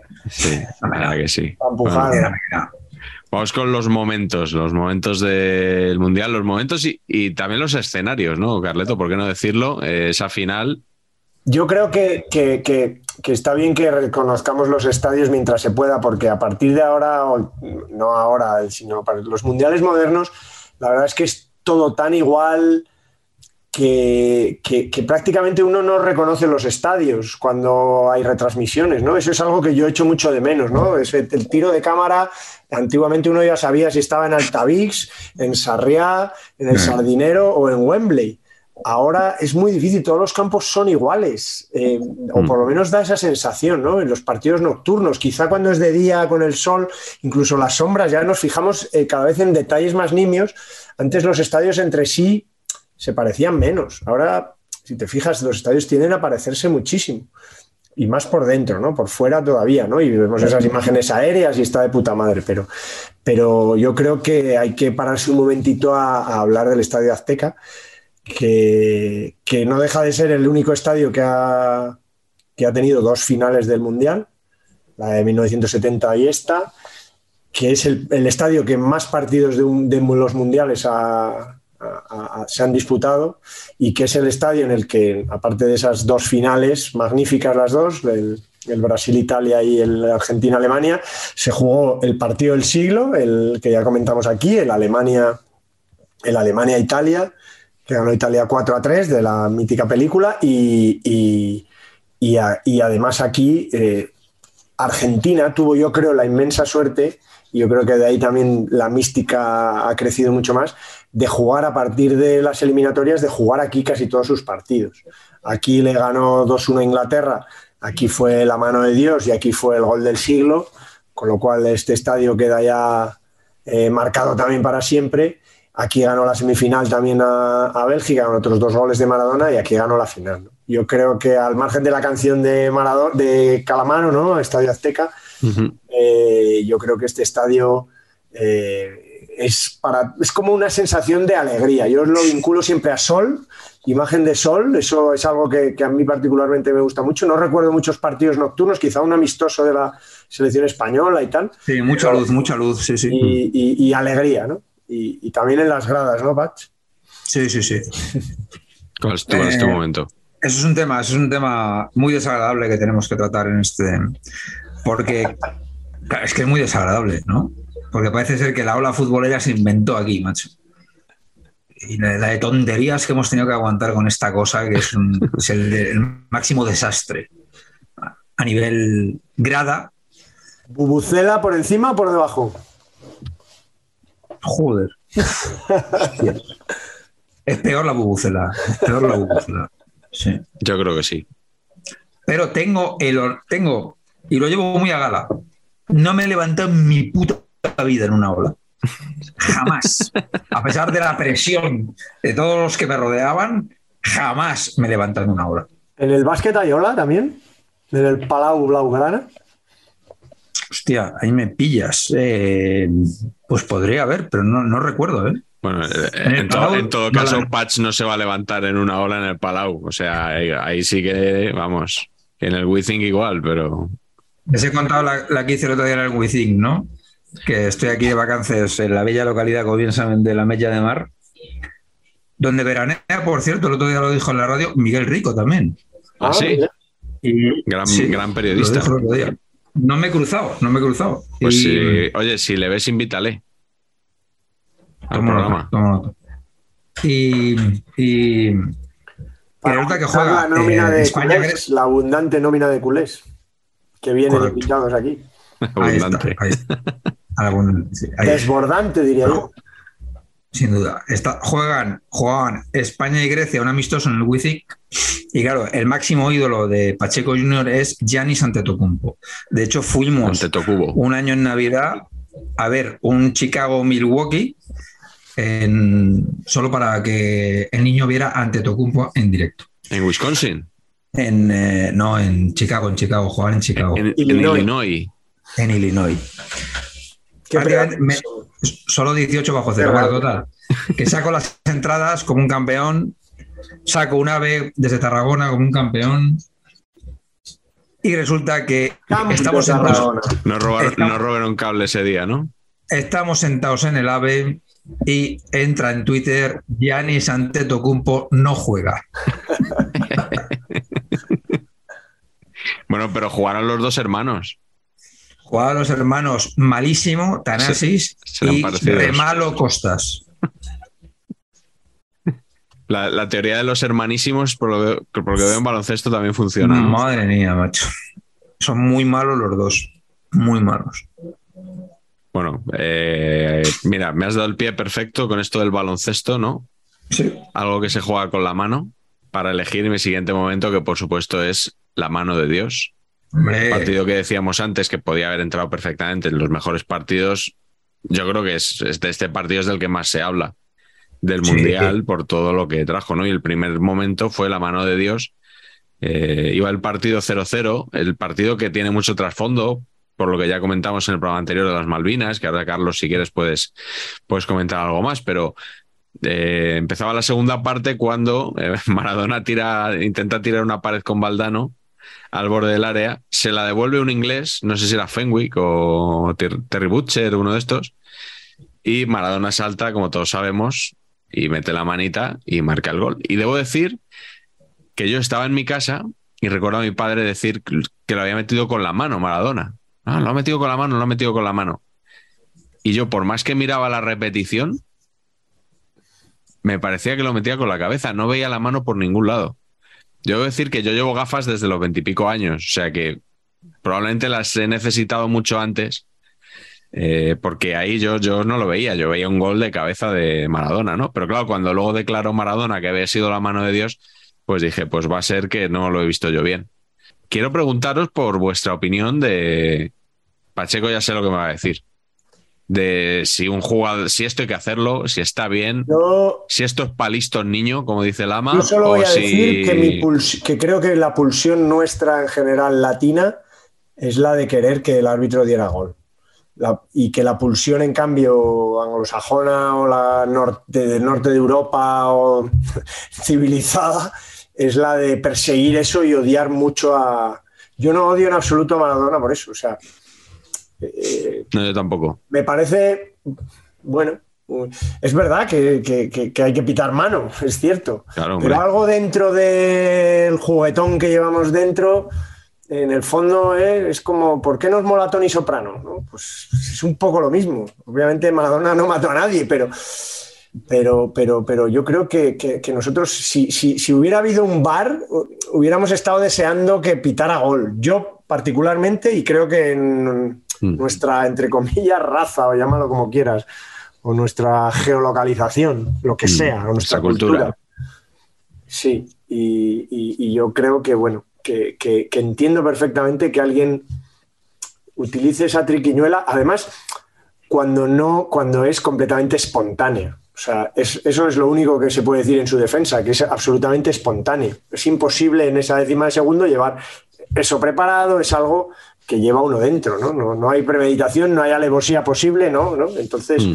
de tan natural, pues no sé, a mí me pareció una genialidad, no, no una macarrada. No sé cómo de explicarlo. Tipach, No, yo qué iba a decir, a ver, Miguel, ¿cuál es mi opinión al respecto? que te parece fenomenal que Diego Maradona marque el gol por todos los medios que tiene a su alcance. No, señor. No, o sea, eh, nada, nada. O sea, yo no soy nada de estos palistos niños, nada, cero. El tema es que, o sea, no soy, eh, o sea, el concepto bilardo pinchando con alfileres y tal, o sea, no. Hacer esto, lo que hace Maradona, con el foco de 85 cámaras puestas ahí, con el árbitro mirándote, con, con la, con la imagen puesta en el balón. O sea, es que, es que estás mirando ahí, todo el mundo está mirando ahí. Y nadie le pita mano, hostia, pues ya está. ¿Sabes? O sea, no lo hace eh, intentando ocultarse para que no me vea el árbitro. Es una treta. Ya. Es un tío de, de un metro cuarenta y cinco que salta con un portero a por un balón y, y le ganan el salto. Pero por Dios bendito, ¿cómo no va a ser mano? Otro de esos porteros que se vencía también, ¿eh? Claro, sí, sí. Peter Shilton, hombre. Peter Shilton. Pero este este, este se vencía por el peso, o sea, por las, ¿no? por las pintas que se había atizado antes de jugar, claro. Sí, sí. Pero ¿cómo no va a ser, cómo no va a ser mano? Entonces, hostia, eh, no, no las pitas, es que el árbitro es un normal. No es, ¿no? Sí, lo, lo hizo con luz y taquígrafos Maradona, eso es verdad. Claro. Pero bueno, eh, cuatro minutos después, Patch, y aquí viene tu momento. Cuatro minutos después se redimió a los ojos de quien pudiera echarle algo en cara, ¿no? Hombre, el gol este mitiquísimo, ¿no? El de la narración esta mítica de Víctor Hugo Morales. ¿Qué estaba pensando? Digo, igual les, les hago la narración de Víctor Hugo Morales interpretada por Matías Prats. Pero no me he mía. visto, no me he visto, ¿sabes? No Sí. creo que se me o iba a ir. la, o por de la morena, podríamos hacer una frase cada uno. Sí. ¡Ey! Ahí arranca por la derecha. El El genio del fútbol mundial, ¿no? Todo con esdrújulas. Barrilete, Barrilete barrilete cómico. Mm, ¿De qué planeta viniste? Efectivamente. Concepto barrilete cósmico, ¿eh? Que todos pensamos que, que todos pensamos, hostia, ¿cómo lo ha clavado, tío? Claro, es un barril, Sí, sí. un regordete, eh, ¿no? Intergaláctico. Y resulta Pero que no, es eso. Resulta que es una cometa. O sea, que el barrilete es una cometa. Sí. Ahí nos quedamos un poquito, ¿no? Cuando nos enteramos de esto, es como. Yo, yo siempre había pensado, joder, Víctor Hugo Morales, qué poesía, ¿no? Dice, barrilete cósmico, qué bien definido, ¿no? Resulta que era. Sí, pequeña decepción cuando me enteré de que no ¿verdad era, que sí? no era un barril, sí, sí. No, no, pero claro. eh, hay una pone, cosa pone que. los pelos de punta. La narración aún yo la he escuchado Sí, mil no, no, veces es sensacional. y sobre todo cuando acaba. Y, Bueno, yo todo, todo. O sea, pero el final ese de gracias Dios por el fútbol, por Maradona, Sí. por estas lágrimas tan acabada con el resultado y se queda en silencio eso para el saque de centro, como lo cuadra además para el saque de Es centro. Espectacular. Es increíble, es increíble. Eso sí que era para ver una camarita para, Ahí para sí. ver cómo reaccionaba Víctor Hugo Morales al gol, hombre. Ahí sí. Hay una cosa, claro, a mí lo que me flipa del gol, que es, que es el gol igual, ¿no? Es, un- es increíble, claro. Es la maravilla que Maradona es Maradona y ganó este mundial. Pero, joder, es que hay que tener suerte, macho. Es que lo hizo esto, lo hizo el día que tocaba contra los ingleses, las Malvinas. eh, ¿Cómo no va a ser el tío más querido en Argentina? Es que, Claro. eh, pe- pero, pero por supuesto, y hay que tener la suerte y el talento, por supuesto, pero hay que tener la suerte Mm. para que te pase eso en tu prime time futbolístico contra los ingleses, todo a la vez. Joder, es una conjunción de cosas Sí. que es muy difícil que se den, se dan y por tanto Messi nunca va a ser Maradona. Eso es lo que, no, o sea, es, es Mm. imposible. Y debatimos lo que queráis, ¿eh? Yo creo que Messi igual era es mejor que Maradona, pero Mm. nunca va a ser Maradona, es imposible que lo Sí. sea. No, lo has explicado bien. Yo creo que si Argentina gana en Qatar, el mito va a seguir siendo Maradona y Messi será considerado pues el segundo mejor jugador de Argentina y será un ídolo igual, pero no, yo creo que no va a tener nunca esa dimensión, ¿no? Yo creo que no. Pero sí es que hablamos de mística y no de calidad futbolística, a lo mejor. Sí, sí. Es como, Sí, ¿por, sí. por qué Casablanca se recuerda más que, yo qué sé, que Sí, ser sí. mal o que campanadas a medianoche? Pues Totalmente. Sí, sí, sí. no es mejor seguramente, pero, pero, pero es que es mítica, es más, tiene, tiene algo que Totalmente. otras no sí, tienen sí. que, y no tiene que ver con solo la calidad. Bueno, pues sigo yo eh, con el siguiente momento que es... Se- sería a lo mejor de quién le dio el pase a Maradona, ¿no? Que es lo sí. la- asistencia, ¿no? Ah, sí, sí, esa, esa es muy buena. chascarrillo clásico, ¿no? La Sí. asistencia. Cuéntala por si acaso alguien no, no lo sabe, Fue porque Enrique, ¿no? el Héctor- negro Enrique. Enrique, Héctor Enrique, sí. Enrique le da un pase ahí a- Pase a, de- unos, a unos 15 centímetros de distancia y entonces es asistencia, ¿no? No, pero que Claro. además que casi se le va el balón. O sea, Maradona tiene que Claro. hacer ya una maniobra para arrancar la jugada. Para- o sea, ni siquiera la empieza jugada, limpia. Sí, sí. Sí, sí, dice, El hombre, negro con- el- ¿no? reivindicaba el pase de la, la asistencia Sí. del, del gol de Maradona. Nada menos.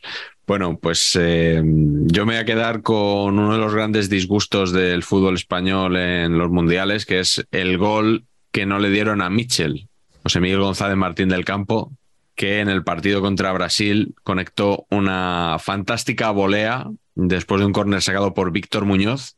Tema que llega el balón a la frontal y Mitchell pega ahí un remate soberbio que toca en el larguero y entra claramente, bota por detrás de la línea, pero el árbitro, que era un australiano llamado Bambridge, que no tenía experiencia internacional al más alto nivel, que lo más que había pitado este hombre era un Mundial Sub-20, pues no se entera. No se entera y como tampoco había bar, evidentemente, y como pasó con la mano de Dios, pues no, no, no nos lo concede. Yo recuerdo en, eh, Patch, en un programa de uno de tus ídolos, Pedro Ruiz, que hacían una hacían como una especie de sketch que salía Pedro Ruiz hablando como con así con acento de andaluz de una tasca por ahí y, de- y decía que al árbitro había que mandarle a arbitrar carreras de canguros.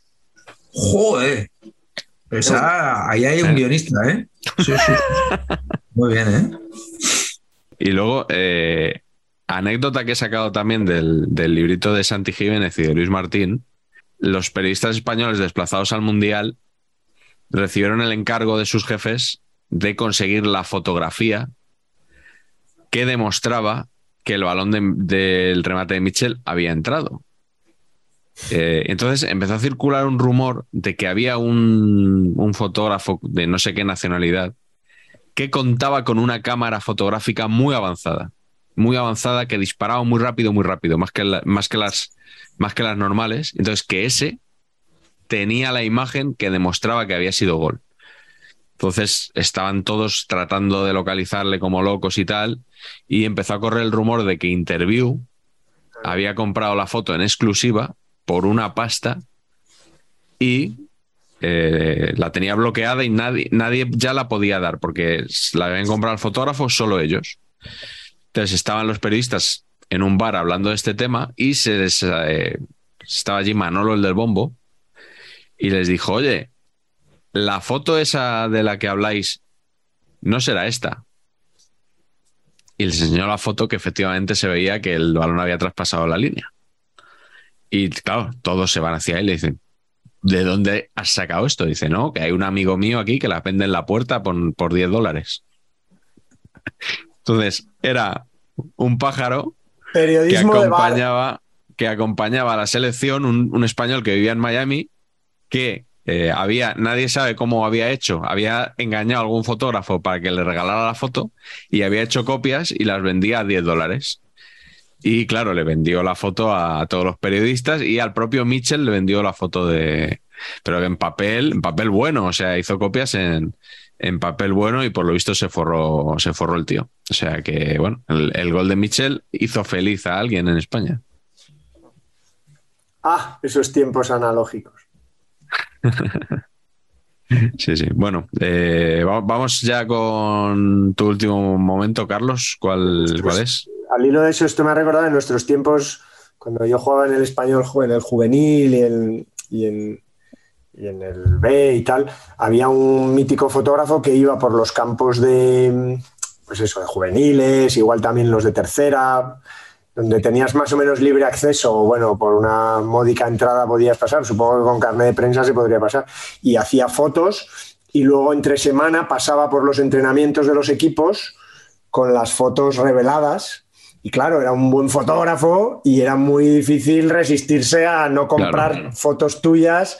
Claro, obviamente te las cobraba, entonces no me acuerdo, pues igual a mil pelas la foto Mm. revelada a 500 pelas, no sé, pero claro, el, el tío vivía de eso, de vender, pero, pero, pero tenía que irse luego eso entre semana por los entrenamientos de los eso y te lo ponía en tu, en tu sobrecico y tal. Y, y- y la verdad que era, era un buen sistema, ¿no? Era un sistema analógico absolutamente, no sé qué haría con los, con los negativos, pero, pero, pero estaba muy bien. Bueno, ¿cuál es tu último momento del Mundial? Eh, bueno, eh, ¿por qué has sacado tú a Luis, a Luis Fernández como entrenador del, Real Club Deportivo Español? Si no, no sabía ya cómo me he roto la cabeza para ver cómo sacaba al español, porque esta vez no había ningún. Urruti ya jugaba en el Barça y, y ya no había españolistas por ahí, pero encontré uno, encontré a Cayetano Re, exjugador del español, seleccionador de Paraguay, paraguayo mítico, exjugador también del Barça y del Elche pero que fue el primer entrenador expulsado de la historia de los mundiales. Curioso, ¿no? Eh, Mm. eh, le debió decir de todo a un colegiado búlgaro, Bogdan Dochev, contra, contra Bélgica un 2-2. Sabemos, sabemos que le dijo Patch, ¿verdad? Como Stoikov, pero al revés, claro. Le dijo Feliz Navidad. Es ver- claro. Y entonces el árbitro interpretó es vereo, es breve, hijo puta. Claro, claro. Esto es así. Y, y por otro lado, ya que hablamos de expulsiones, la expulsión más rápida a los, creo que fue a los 56 segundos, es la del uruguayo José Batista, no confundir con el Batista, con el Batista argentino, ¿no? Con Sergio Batista. Ni con el brasileño, que bueno, ya no estaba, ¿no? Creo que no. ¿no? Pero, pero curioso, ¿no? Que en dos equipos separados por el Río de la Plata hubiera dos Batistas y este fue el primero. El, bueno, si hubiéramos apostado probablemente caballo ganador de que un el primer expulsado de un mundial rápido podría ser un uruguayo, Sí. seguramente. Se verá el que menos se pagaba, Escocia. sí. Contra Escocia, José Batista expulsado en este mundial. Yo, antes de ir a Masters of Naming, quiero tener también un breve recuerdo para el Pichichi del Mundial, que creo que ya hemos mencionado antes, Gary Lineker, el presentador de Match of the Day, que llegaba aquí después de una temporada en el Everton y salió, salió Pichichi del Mundial y fichado por el Barcelona. Para ser extremo derecha. Bueno, donde, a ver, donde jugó dos años, metió muchos goles y luego efectivamente derecha lle- de Cruyff. llegó Cruyff. Eh, No sé si de extremo derecho o extremo izquierdo. No, no, igual lo puso en los dos lados, ¿no? Nos da igual. Seguramente. Uno de nuestros mantras del programa es qué genio Johan. Eh, lo mantenemos, pero qué cagadas también Johan, ¿eh? Cuando la cagaba, la cagaba de verdad. Sí, que, que le hace más genio todavía, ¿no? Y- Claro, claro, claro, eso es lo que, eso es lo que tienen. Bueno, pues eh, eso, Gary Lineker, que me marcó seis goles. ¿Fue aquí cuando su famosa frase o su famosamente atribuida frase? Esa fue en Italia 90. Esa fue en la semifinal de, de Italia 90. Aquí les eliminó Argentina, como ya hemos dicho. Y, y bueno, marcó tres goles a Polonia, dos a Paraguay, precisamente. Y el gol que marcó después de los dos de Maradona, el partido que acabó, que acabó 2-1. Así que bueno, Gary Winston Lineker, un delantero del que ya hablaremos en Italia 90 también. eh, y que, que luego, luego Inglaterra se pierde el Mundial 94 cuando ya no está Lineker. La verdad que fue un jugador, yo creo, muy importante para, para ellos. Vamos con Masters of Naming. Hoy lo vamos a hacer por grupos, si os parece. ¿Quién empieza con el grupo A? ¿Quién se pide el grupo A? No, hombre, yo creo que todos podemos ir comentando, ¿no? Incluso algunos que hay equipos que tienen siempre más. eh, ha sido Más gancho. comentado en más gancho, ¿no? Ha sido Italia siempre es un seguro de vida, ¿no? Y creo Sí, que nos habían amenazado con la muerte si no hablábamos de Pietro Bierkovut, Sí, ¿no? pero Eh, es- tú lo has escrito mal también porque es, Bier, es Bierkobot. Solo tiene una O. no, No tiene- tiene una O, sí. no es Hollywood, ¿no? Es Me, que me no di hay- cuenta muy recientemente de esto. Yo toda la vida había pensado que era Bier, Bierkebut, no Bierkobot. No es anglosajón, sino polaco, ¿no? Pues tiene pinta de, de por ahí, sí. Algo así. Vaya usted a saber. Sí, ya era, ya era viejo Bierkobot en esta época, ¿no? Campeón del mundo en el 82 sin jugar. Estoy mirando 27, macho. Y sí, podía tener 85 en realidad, sí, sí. Sí, sí. Y aún le faltaban 10 años para encararse con Raúl en la imagen icónica de, del joven Raúl en sus primeros partidos en la Copa de Europa. Hay otro nombre por ahí que, que- que a mí me ha fascinado siempre. Eh, ahí, como sabéis, el cine asiático ya desde hace unas cuantas, unos cuantos lustros pega muy fuerte y está siempre, ha habido siempre debate, por lo menos en la redacción de Cinemanía, sobre si seguir la nomenclatura, digamos, occidentalizada de los, de los nombres Sí. de los directores asiáticos o la propia de, de los lugares, ¿no? Eh, por ejemplo, con Wong Kar Wai, con, no sé, con Hou Hou- Hou- Hou Xiaoxian, que- perdón, con, con Park Chan-wook, con bueno, todos estos cineastas. Y esto ya, antes de que llegara esta ola, ya hubo un futbolista que nos, que nos dijo que valía todo, daba igual. Daba igual Bun Kun Cha que Cha Bun Kun. Eso lo tengo claro. Yo lo aprendí a golpes, a hostias, con perdón, en la final del Leverkusen, pero este hombre ya jugó, ya jugó este mundial, el jugador del, del Bayern, eh, y, y muy mítico. En el grupo B tenemos a Frankie Leo Van der Elst. Los van siempre, ¿no? Sí, yo un poco lo que dije de los Van de Kerkhoff, ¿no? De que es mejor que un Van de Kerkhoff, pues dos Van de Kerkhoff. Aquí, pues dos, dos Van der Elst. Olaf Heredia en México. Estaba Javier Aguirre en aquella selección. ¿no? Estaba Aguirre, sí. Vasco Aguirre, estaba Negrete también con un gran naming y un gran gol Negrete en España jugó en en dónde? el Sporting, En como, Sporting. como Lucho Flores. Sí, eh, Negrete marcó un gol espectacular, creo que a Bulgaria, precisamente. Una- Eh, una Tijera una sí, sí, pero una maravilla de, de Sí. tijera. Y lo que no sabía yo es que estaba por ahí ya, eh, hablando de Cruyff, Lineker y tal, Julio César Romero Romerito. otra genialidad, Patch. Hombre, esto es lo más grande que ha habido. La jugada de Romerito de Cruyff y tal, esto, lo- esto es sensacional. O sea, En el grupo C tenemos a Yannick espera, Stop. espera, espera, espera, Ah. espera, A ver, a ver, a ver, a ver. Stop, Perdón. Stop. Centro de Deportes Sabadell, Ramón Ángel Hicks. Hombre, O sea, naming sensacional, jugador extraordinario, delantero paraguayo por excelencia. el estornudo, hecho futbolista. En el grupo C tenemos a Yannick Stopirá. Lo pirá. Sí, sí, joder, muy buen naming, ¿eh? Sí, Muy sí. bien. siempre, siempre me ha parecido muy, muy fascinante, ¿no? ¿no?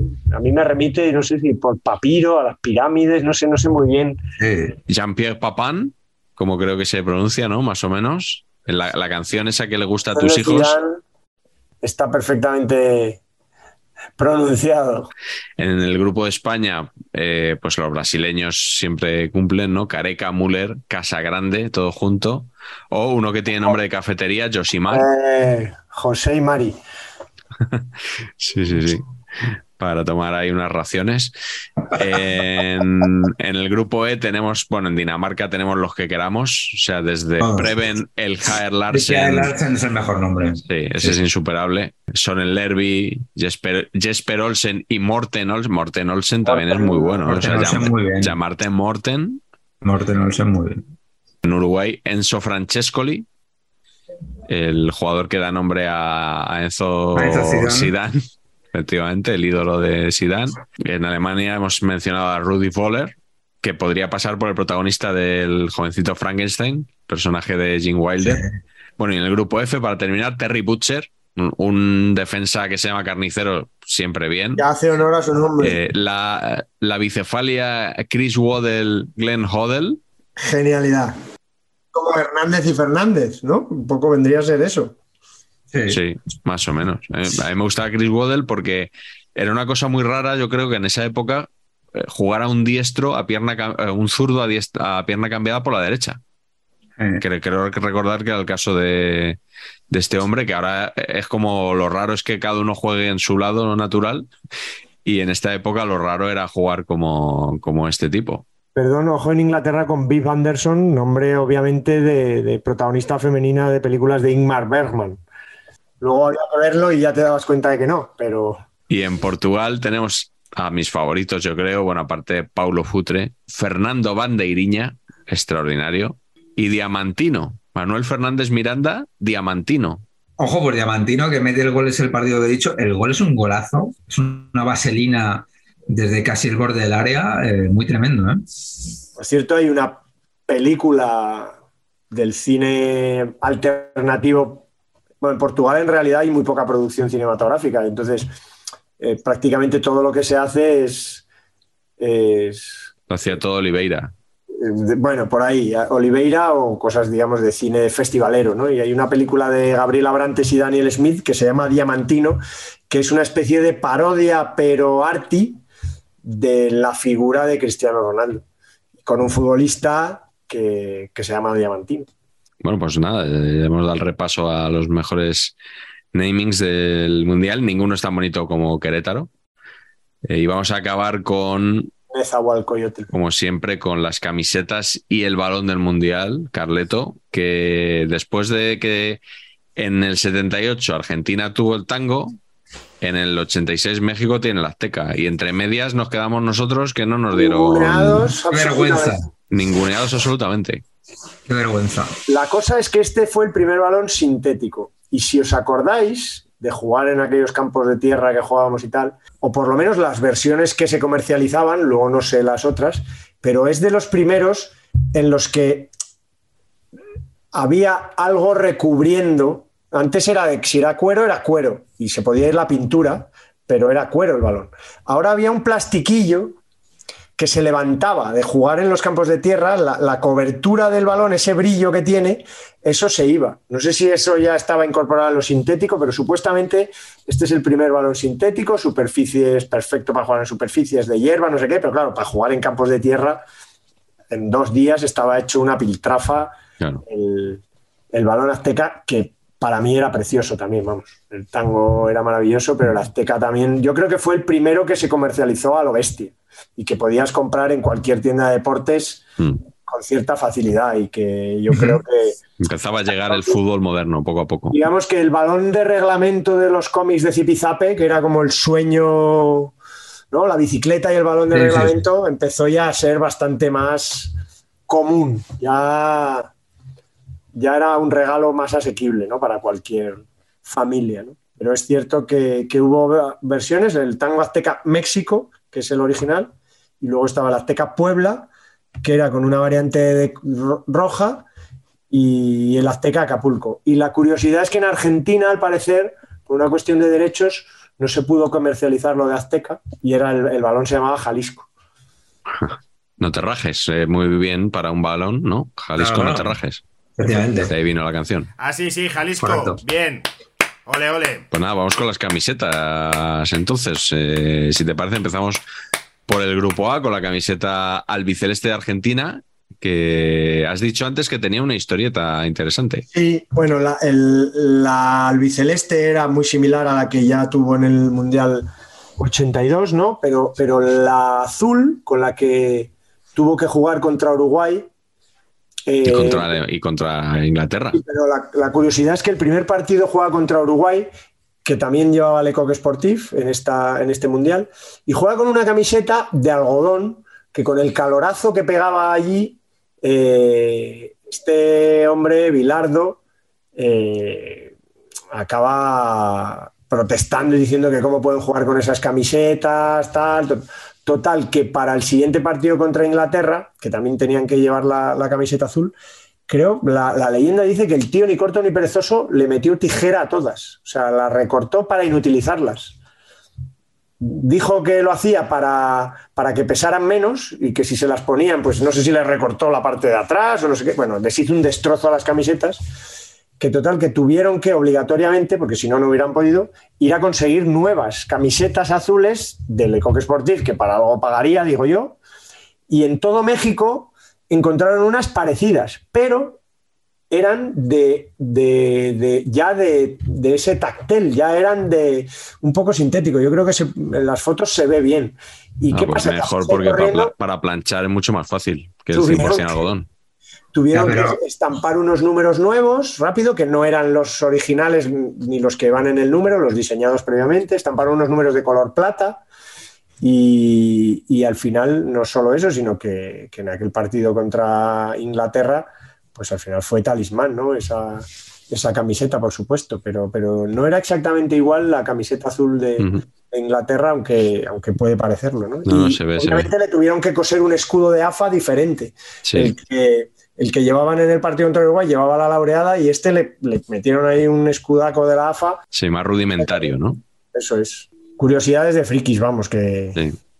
Yo te- te- sobre la equipación argentina, debo decir que leí, evidentemente suena a leyenda urbana, pero bueno, aquí print the legend como siempre, que Bilardo había pedido a Lecoq Sportif que la- los pantalones llevaran un bolsillito para meter un alfiler, lo que decía antes Patch, de, ¿no? de lo, que, lo que hacía Zubeldía en Estudiantes de La Plata décadas antes, con él, con Bilardo en el equipo. Bueno, ¿qué más tenemos por ahí en este grupo? Es el grupo de Italia también, siempre hay que comentar la camiseta de Italia. Bueno, yo creo que es elegante también, incorpora los puntos, siempre bien. Y lo que cambia, y para mí a peor, es el escudo. Meten Sí, el escudo. de la federación, hasta ahora llevaba este escudo así medievalizado, ¿no? Con, con la bandera de Italia, sin mucha letra, aunque yo creo que en las últimas ediciones ya si mirabas el detalle ya ponía Italia o Federación Italiana de Gioco Calcio, que es el nombre oficial. Aquí le metieron las estrellas de campeón, ya, ya había ahí un marketing detrás y bueno, el logo así no está mal como logo, pero, pero en la camiseta a mí es lo que menos me... Empeora. Con el escudito, empalaga un poquito. Y luego está la de Corea, que ya sabéis que yo con el tema banderas en camisetas siempre bien. Sí. Una marca que desconocía, Patch, no sé si tú... Ni idea, tío. Primera vez que lo veo. Kide, pero bastante chula. Las de Bulgaria eran Adidas y Adidas vais a ver más modelos de ese tipo en el cual, bueno, con un ribetito, un cuello sobrepuesto, con un ribetito con la bandera, bueno, eh, está empieza a ser el eco de lo que luego sería la camiseta de Holanda, que a mí siempre me ha parecido horrible, la del 88, y hay mucha gente que es absolutamente fan. No sé a, mí, vosotros. a mí me gusta la del 88, sí, sí. Me gusta, sí, sí. Me gusta Pues mucho a, mí, además. a, mí, a mí yo le tengo un odio particular, no me gusta nada ese, esos fondos acuosos, Mm. esos a los acuíferos en las camisetas para vosotros. Ahora, yo no puedo con esta cosa de las camisetas, esto es Bulgaria, ¿eh? Las camisetas en modo Fernando Trueba, con el, con el logo de Adidas aquí y, y el escudo a tomar por culo, ¿sabes? No, totalmente desalineado, tío. Es que, o sea, no, no entiendo, tío, no entiendo. Sí, sí. Se podía haber hecho asimétrico perfectamente, no hacía falta faltar a nadie, pero bueno. Era- Es para, es para siempre eh, acordando de mis amigos del podcast, para que generen una imagen más precisa. Bueno, pues eh, vamos al grupo B, si os parece, Bélgica. eh, aquí- Bélgica se redime, ¿no? Se redime un Sí, poco. Claro, es que venía, venía de muy abajo con la, Sí, payasada aquella del 82. Lo que pasa aquí, Carleto, que tú siempre lo dijiste también, rojo y amarillo, y aquí le meten mucho amarillo, ¿eh? Sí. En la blanca creo que le meten negro, amarillo y rojo, las- los colores tal, y, y- y funciona mejor. Pero es verdad que pare- podía ser la, la camiseta de la selección española, tranquilamente, Sí, excepto sí, por el sí. pantalón rojo. La ¿Y qué blanca me gusta, ¿eh? De, de la equipación de Jean-Marie, Me, me gusta mucho. yo creo que esta la llevaba también en el Bayern, ¿puede ser? ¿Os suena? Sí, una muy parecida, sí, un azul así muy parecido. Eso fue Adidas, ese diseño de Adidas estuvo mucho tiempo en la portería, sí. Luego tenemos México, que ya no lleva Levi's. Una Adidas random, pero me gusta el México atrás en el número. Sí, Eso está bien, sí. Bueno, del grupo, del grupo C que os gusta, Yo creo que la gran novedad es Francia, ¿no? que da un pasito adelante Adidas. Sí, pero esta tela, Yo la tuve esta camiseta. Mi un padre poquito estuvo- toalla, ¿no? Un poquito toalla Sí, esto, lo ¿no? era, lo era. Era, era invernal, sí. Yo la Sí. tuve, mi padre estuvo visitando, estaba enseguida que acabó, empezó a sacarse el carnet de entrenador y estuvo en, como os he dicho, entrenador del- el de primera división, digamos, el, el- pro después de entrenar a la selección catalana. Por cierto, no he dicho que quedó campeón de España contra Asturias en la ida y en la vuelta. Y estuvo en Vichy, que es como la escuela del fútbol francés, que ya venían trabajando y tal, y, me, me acuerdo que me trajo una como esta, como esta azul que vestía Francia, que estaba la, la versión en blanco. Estaba el Cucurru Cucú Paloma clásico de Adidas, lo mismo que la línea Sí. de, de Bulgaria, telón de acero.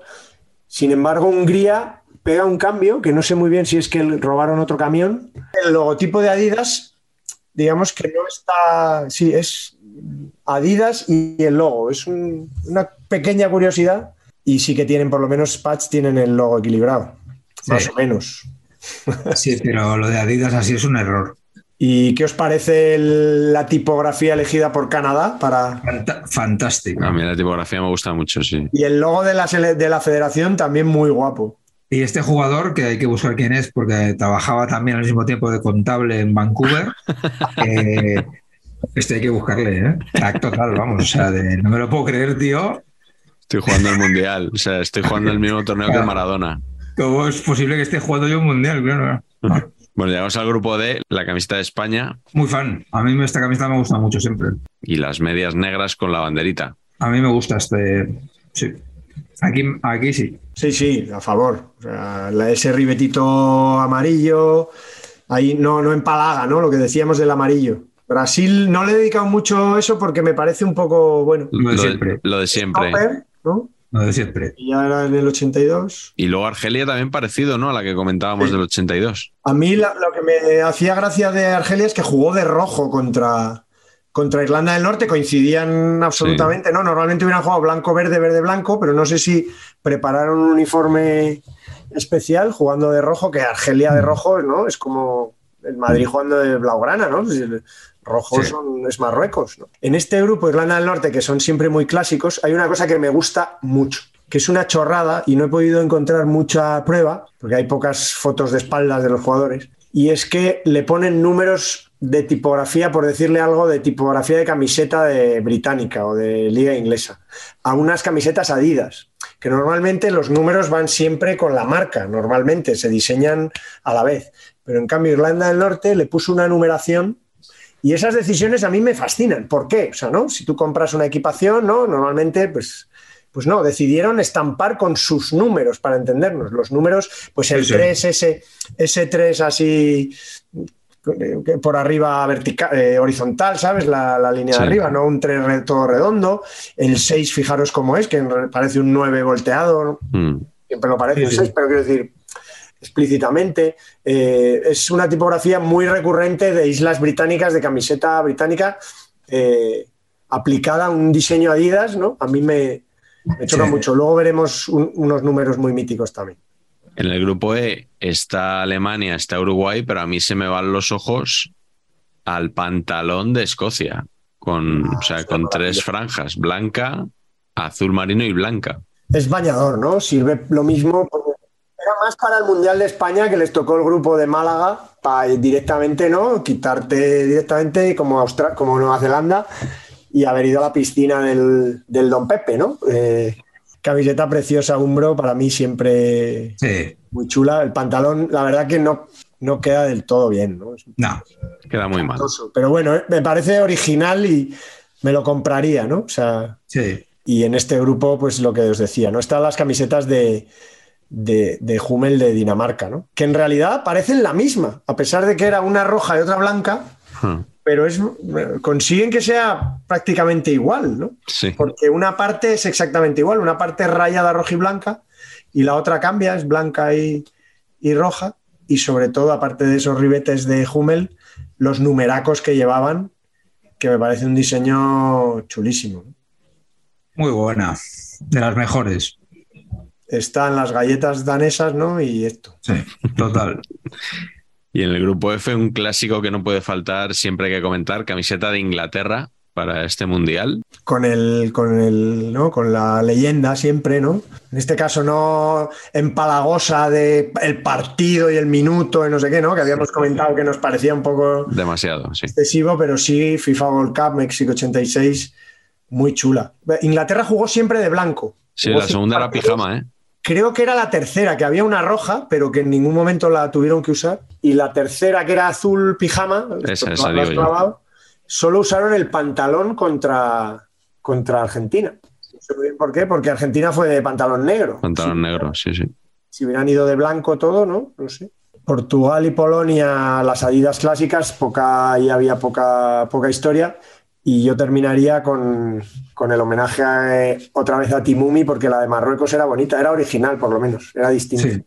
Bueno, pues nada, hemos llegado al final del primer programa que dedicamos a México 86. La semana que viene, segunda parte, ¿eh, Patch? ¿Te imaginas?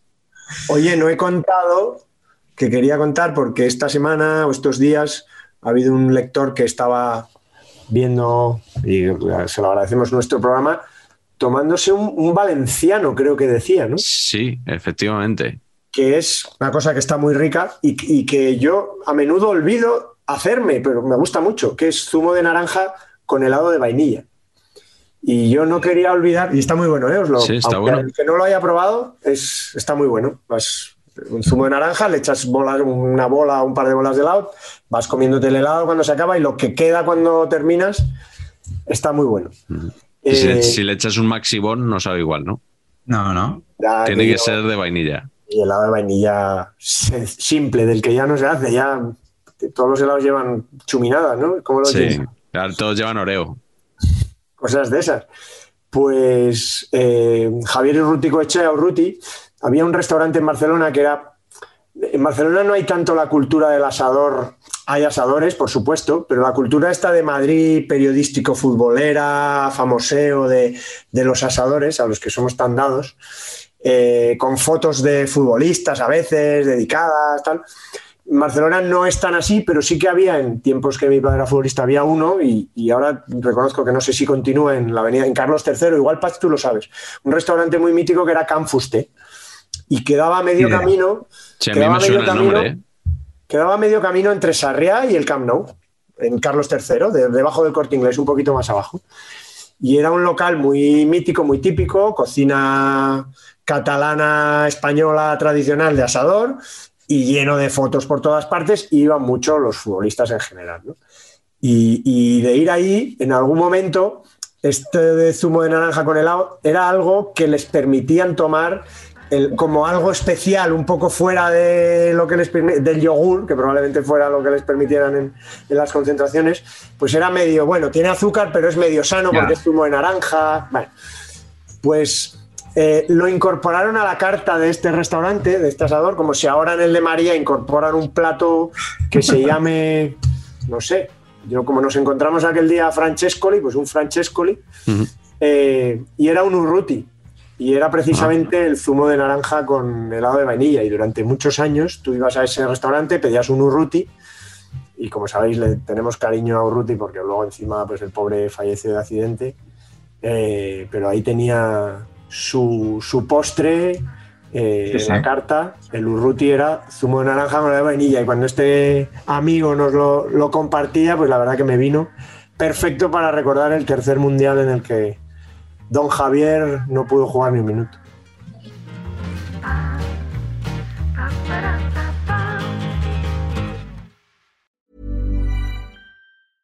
Hey, it's Paige DeSorbo from Giggly Squad. High quality fashion without the price tag. Say hello to Quince.